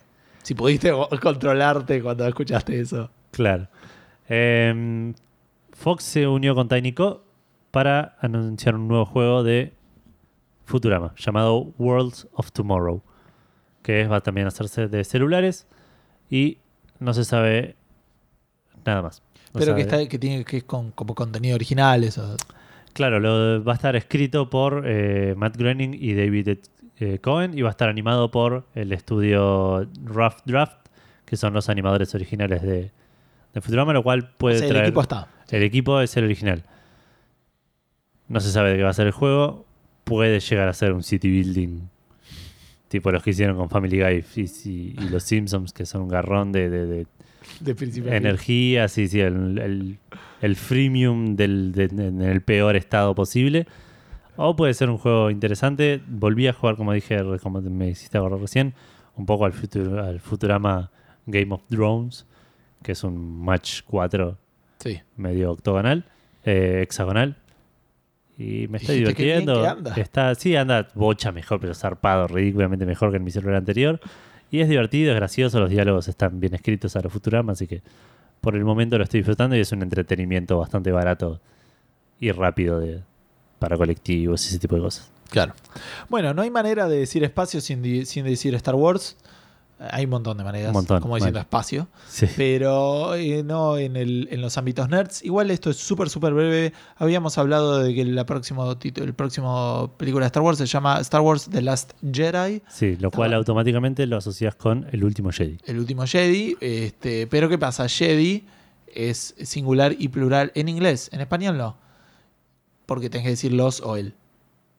Pero Jedi sí, sí. es- Ah, sí. Bueno, sí, tenés razón. En español también no es Jedis. Sí, Pero en español la película se llama Los Últimos Jedi. sí, Así que sabemos ahora efectivamente que es plural. claro. Eh, nada, solamente Esto eso. no, sí, no, no confirma ni niega nada de, de lo- de nada, pero te da la pauta de que puede haber más Jedis. Sí, no quiero spoilear la primera, pero para los que la vieron, el final. Mm, sí, sí, sí. Claro, Sí, sí, yo, por eso, chabón. nada, no queremos ¿sabés decir, contar? eh. Claro, Fíjate, aprendí a contar. claro, sí, sí, es lo único que necesitas. Sí. Ver la película y saber contar. Sí. Eh, así que bueno, pero sí, en un podcast de videojuegos tampoco se puede decir espacio sin decir Mass Effect. Y vamos a proceder a la última noticia que va a hablar de sexo en el espacio. Sí, más o menos. Este es un juego que necesitamos jugar en algún momento. Sí, Estamos hablando de Cards Against Humanity. Un Me juego gané- de cartas. ¿Sí? la versión argentina de Cards Against Humanity el otro día. ¿Cómo te la ganaste? El HDP se llama. Hasta donde puedas, creo que se llama, no sé cómo es. Eh, eh, fui. de- Después te cuento bien en privado cómo fue el tema, pero fui a un, a un evento, no un evento, una reunión de juego de mesa del Partido Obrero, porque tengo un amigo que está ahí. y sorteaban un juego. Ojo que. Volvemos a Jugué al juego de dados del Bang y está bastante bueno. Por ahí me lo compro. ¿Al juego de- el Bang en El versión Bang dados? en versión de dados. Ah, mira. El- si quieren, el- ya estamos medio cerrando, así que no quiero estirarme mucho. La semana que viene lo cuento un poco más, porque estuvo bastante divertido. Me sorprendió que hubiera juegos de ese, de ese Claro, claro. no- mesa no- que eh, había para elegir, además del estanciero y el tag, ponele. claro. Y sortearon un juego y gané el, el HDP. Bien. Tenemos Así que probarlo. es la versión argentina, sí, pero es medio porno en muchos aspectos, qué sé yo. No, ok, ¿Querés contarle a la gente que es el Cards Against Humanity? No, porque no estoy seguro muy bien de qué se trata. Es un juego donde hay dos tipos de cartas. Hay una carta que es como una carta de, de consigna, de completarlo en blancos, y después toda la, la gente tiene en sus manos 5 o 10 cartas de sustantivos. Sí, Se fijan quién completa la frase de una manera más graciosa. Este. Y el, el que el- eligió la más graciosa gana, digamos, gana esa ¿quién ronda. decide eso? No sé bien, creo que es medio como el Dixit, el que, el que sacó la carta del, El de, la, de la consigna, me parece. decide, está bien, sí, está bien. Exacto. Eh, pasó cosas como gracioso, como probamos la otra vez en el, en el laburo. En el laburo no, cuando lo gané, mejor dicho. Y salió la carta de, no sé, Kiko, del chavo está llorando por, y había como el completar en blanco. Y uno de los chicos había... eh, a mí no tenía cartas de mierda, así que te- una boludez como una lágrima de semen, ponerle una boludez así, entonces no tenía sentido. Pero... Ay, no me puedo acordar, porque había uno que decía, tenía hambre, una boludez así que podía llegar, pero el otro había puesto Donald Trump y pegaba re bien porque era mexicano, ¿entendés? Entonces, como que enganchaba y tiré como esas oportunidades para cosas muy, Claro, sí, sí, muy oportunas. muy oportunas. Este. mm, eh, pero bueno, nada, es, es- es eso. digamos. Ok, bueno. Eso que acaba de explicar Gus, pero en inglés, Sí, es el Cards Against Humanity, que ahora se juntaron con la gente de BioWare para hacer una expansión de Mass Effect. Que claro. agrega 14 cartas de Mass Effect. Hasta donde pueda, sí, estaba bien. Ok. 14 cartas de Mass Effect para jugar, para agregarle al juego. Eh, que sale en este momento un dólar con envío gratuito a Estados, Estados Unidos. Sí, Con una peculiaridad que una vez que se agoten, se agotaron. se agotaron para siempre. Como estamos con lo de los límites el episodio pasado, es esos puntos de conexión Claro. son limitados. Eh, una vez que se agota, se agotó para siempre, no van a hacer otra tirada, lo cual me, me pinchó así un, un- como una necesidad de tener esto, aunque no tenga el Cards Against Humanity. Porque aparte leí un par de cartas y se veían como interesantes que podían plantear situaciones copadas. Sí. Tuvieron ese problema de que muchas de las que pasaban eran de sexo. Algo así decía la noticia, no sé si lo leíste, como que les costó establecer unas Claro. cartas y como que no fueran todas porno. Claro, sí, sí, sí. No Sí, entiendo- había- Sigo sin entender por qué la, la obsesión de la gente Con el Mass Effect. el- Mass Effect y sexo. Pero sí, bueno, sí, es así. no es, no es, no es ni explícito ni, ni abundante, ponele. Claro, ni tan clave en el juego. Claro. Pero bueno, Entre esto y la menciono rapidito, los que alguna vez, los que estuvieron dando vueltas por internet vieron que se encontró un un sistema solar de un montón de planetas del tamaño de la Tierra que pueden llegar a albergar vida bajo las condiciones adecuadas. Nos pusimos a pensar en toda la vida alienígena que vimos durante nuestro recorrido por los diferentes videojuegos. Y nos pusimos a, a, a idear lo que podía ser la pregunta de esta semana, pensando en Si tuviéramos que elegir una para que estén en ese una raza, claro, una raza alienígena que podamos encontrar en algún planeta en el futuro próximo, ¿cuál sería? ¿Y eso qué fue? La pregunta fandango. Y eso se convirtió en la pregunta fandango de esta semana, que Gustavo va a empezar a, a comentar las respuestas que recibimos en Facebook, ¿te parece? En la página. ¿Me puedes oficial. averiguar la abreviación TOS de qué es? TOS. ¿OSS? Me parece que es de algo de StarCraft, pero chequéamelo por las dudas. Ok, me suena igual. Eh, José Alejandro Menéndez dice que si viene de la mano del descubrimiento del nuevo universo, no era un nuevo universo, José. Lee tus noticias o por ahí esperas a que tengas en Café Fandango. Eh, pero sí, viene que ver con eso. No respondió, pero puso una imagen de una Terms of frase. Service, ¿no? ¿Eh? o estamos hablando de gaming. SS. Ah, ok. Eh, puse una imagen de una frase muy buena que es de Arthur C. Clarke, que es bastante conocida, pero está muy copada, que dice que hay dos posibilidades, que estamos solos en el universo o no lo estamos, y que ambas son igualmente terroríficas. Este, así que va mucho con la, eh, la pregunta de la semana. Emiliano Garbín dice: Todos aquellos juegos que, que no denominan a su planeta de origen Tierra pueden considerarse extraterrestres. Viste que hay gente que ya se va haciendo abogada de la pregunta Fandango. Sí, sí. Diciendo la pregunta Fandango no especifica ningún tipo de definición de extraterrestre. sí, sí. así que él eligió a Sonic y a su grupo. Porque, Claro, sí, sí. porque en ese caso está en el planeta Mobius. Así que sí, está muy bien. Eh, ¿Cómo sería? Porque viste que está el, el- Hacen la objeción y está overruled o la otra Denegado o admitido. pero- admitida. Así que admitido totalmente la respuesta de Emiliano Gori. Víctor Ubin sigue con su binario, su problema binario de si la- el programa está muy bueno o muy malo. Creo que depende de si le gusta la pregunta o no. Puede ser. Así que es una respuesta muy original que no se me hubiera ocurrido, que son los Edenians del Mortal Kombat.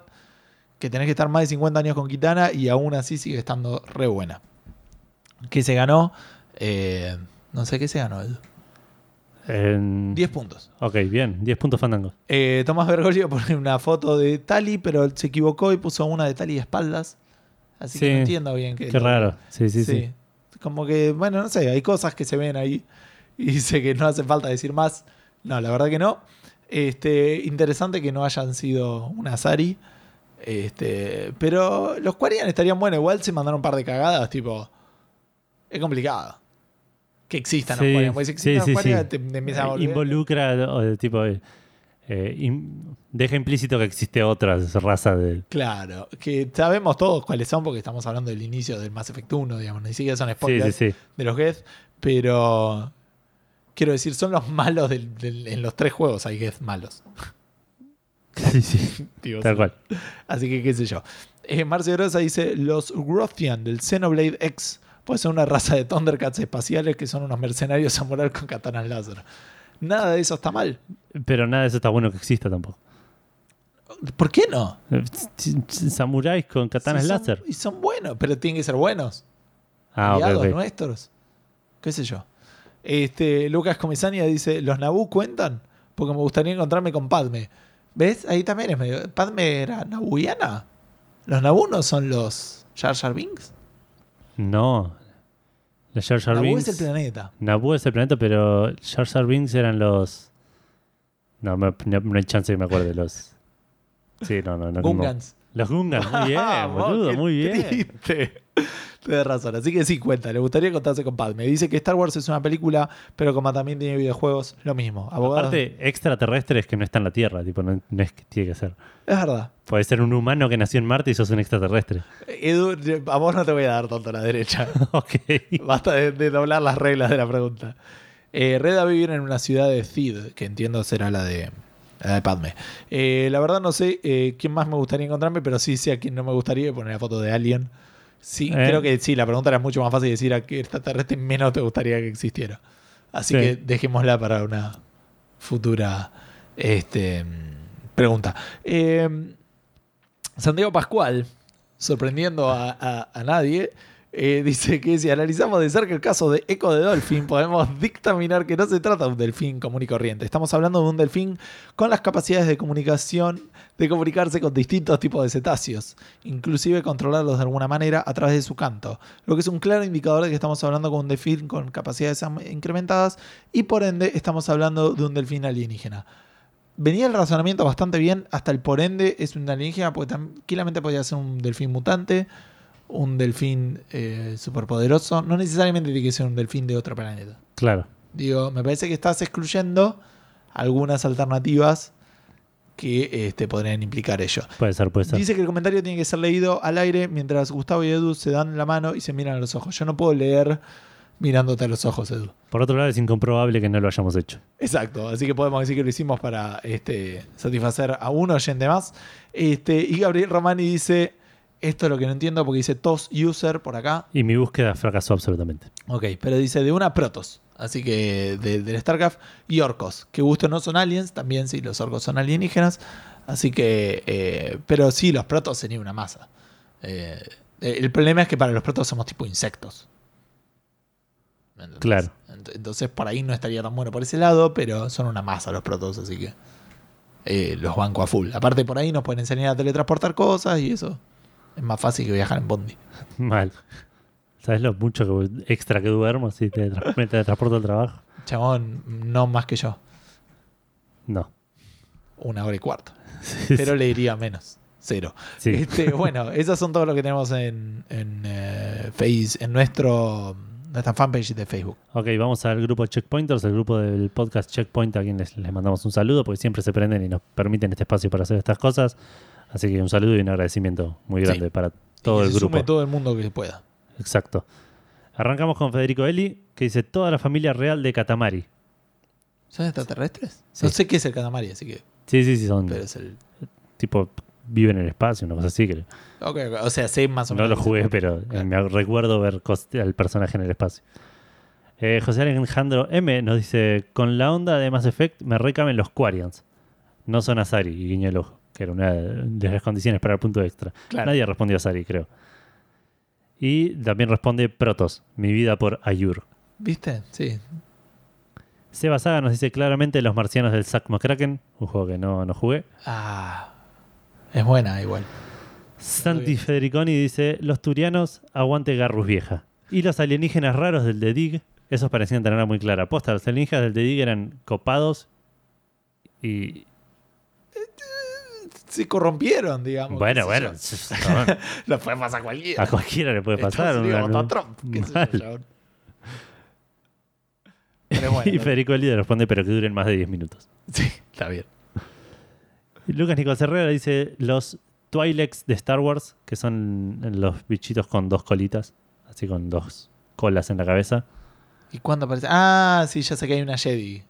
Claro. Eh, Exacto. Es esa, sí. Y dice la razón, eh, que son la razón por la que le gustan las chicas con, con- con dos colitas. Mira vos. Y Emanuel Chávez M nos dice los Metroids. Me encantaría tener una larvita entrenada como mascota y hacer que se le prenda la cabeza a los que me miran mal en la calle. Parecido re extremo, al- tipo, por re poco te comes una larva en la cabeza. Sí, aparte suena bastante garrón. Mal. Eh, podría haber sido también los del Half-Life, que también son extraterrestres. Los... Puede ser, pero no son tan amaestrables, me parece. Y el, el parte de, de la, de la trama del Half-Life 2 implica que uno tiene uno de ellos como mascota. Ah, sí. Ah, mira que bien. le, lo- le sacó los dientes. Encima el tipo es pelado y le dice, tomá, vení, sentate. Y Ah, se la pasa saltando por cualquier Espera que me faltan las listas de condiciones por las cuales te comes una larva en la cabeza según, Ah, según Emanuel. Los que, me mal en la miran, calle los que me miran mal en la calle. Los que andan con la música al palo. Los que tiran a la a basura a la vereda.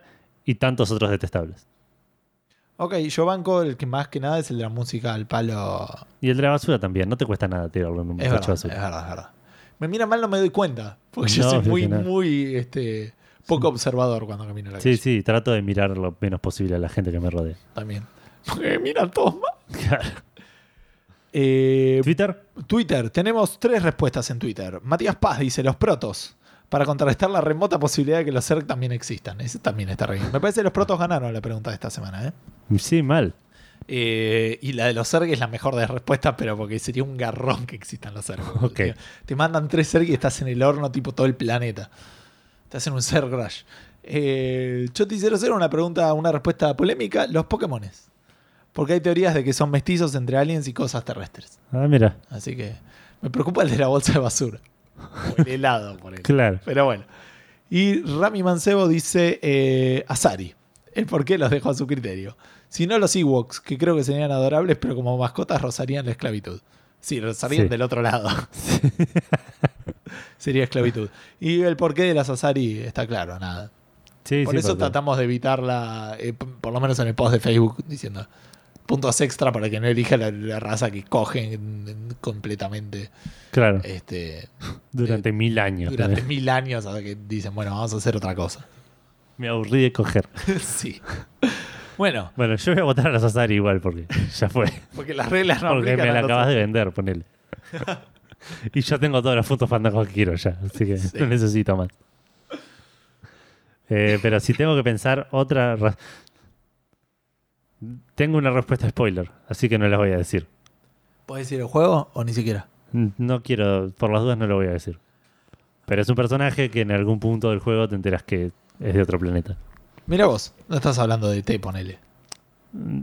Ah, de ET, de T, entendí, tipo el, el saquito. Ete. No, no, Ete. No, no, no. No, ese te enteras bastante rápido que es alienígena. Sí. Es horrendo. Los alienígenas del Fallout son bastante estándares como alienígenas, como bichitos así con antenas y cosas, pero no, no. Claramente no son. No son bichos que nos, nos podrían ayudar. El Command and Conquer tam- también tiene extraterrestres, cosa que había gente que por ahí no lo sabía. Pero tampoco son buenos, así que no creo que podrían llegar a ayudar mucho. Yo creo que me quedo con los protos, son los que más me, me han gustado. Sí, yo me quedo. Sí, creo que con la Sasari. Estoy pensando del Mass Effect si hay alguna otra. ¿A vos te gustaba mucho el, el asesino? Oh, y los, los Krell. Sí. Muy bien que te acordaste de esa raza. Mucho Sí, mejor que los. Hungan, ¿no acordás? Bueno, ¿Eh? pero porque a mí nunca me gustó tanto ese. Bueno, por eso, pero digo, Por eso soy, me sigo soy, sin acordar el nombre. soy fanático de, de. Thane, No me puedo no acordar el. Ah, está Su bien, está raza. bien.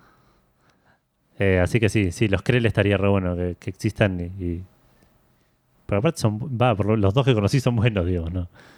¿Cuál es? el? Ah, el hijo. El hijo. Está sí. bien. Eh, no, la verdad es que la, la realidad es que la mayoría son malos. Ojalá haya Krells en, en el Mass Effect Andromeda.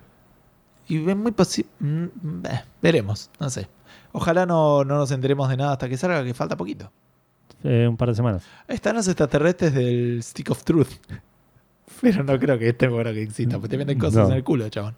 No, no es verdad. Este, bueno, gente, esto ha sido el episodio número 126 de Café Fandango. Edu en este momento nos va a decir, eh, o en- cuando termine esta frase mía, eh, dónde pueden encontrar Café Fandango en las redes sociales. Lo pueden hacer en facebook.com barra café fandango, lo pueden hacer en Twitter en arroba café guion bajo fandango, nos pueden encontrar a Gus y a mí en arroba minogusti y arroba edu guion bajo ff, correspondiente a cada uno de nosotros. Lo pueden hacer en, por mail, Sí, contacto, en contacto cafefandango.com. arroba cafefandango.com, exacto. Y si nos quieren escuchar, pueden hacerlo en iBox, que están todos los episodios. Lo pueden hacer en iTunes, que están todos los episodios. Lo pueden hacer en SoundCloud, que está el último solamente. Lo pueden hacer en, en Spreaker, que están los últimos dos. Sí, Y si no, está, siempre está el MP3 descargable para que lo bajen y lo escuchen en cualquier lado. O pueden eh, suscribirse al RSS y a través de cualquier gestor de podcast nos deberían encontrar bajo el mismísimo nombre de Café Fandango. y si encuentran a otro con ese nombre, avísenos que los vamos a cagar trompadas, qué sé yo. O no. O- pero vamos a hacer lo posible o- o porque el- no estén más ahí. Claro. Este, bueno, por mi parte, gente, como ya les había dicho, eh, que tengan un muy buen fin de semana largo Fin o que hayan largo. tenido un gran fin de semana largo. Exacto, que hayan jugado un montón y mucho bien para todos. Exacto, un saludo. Chau, chau.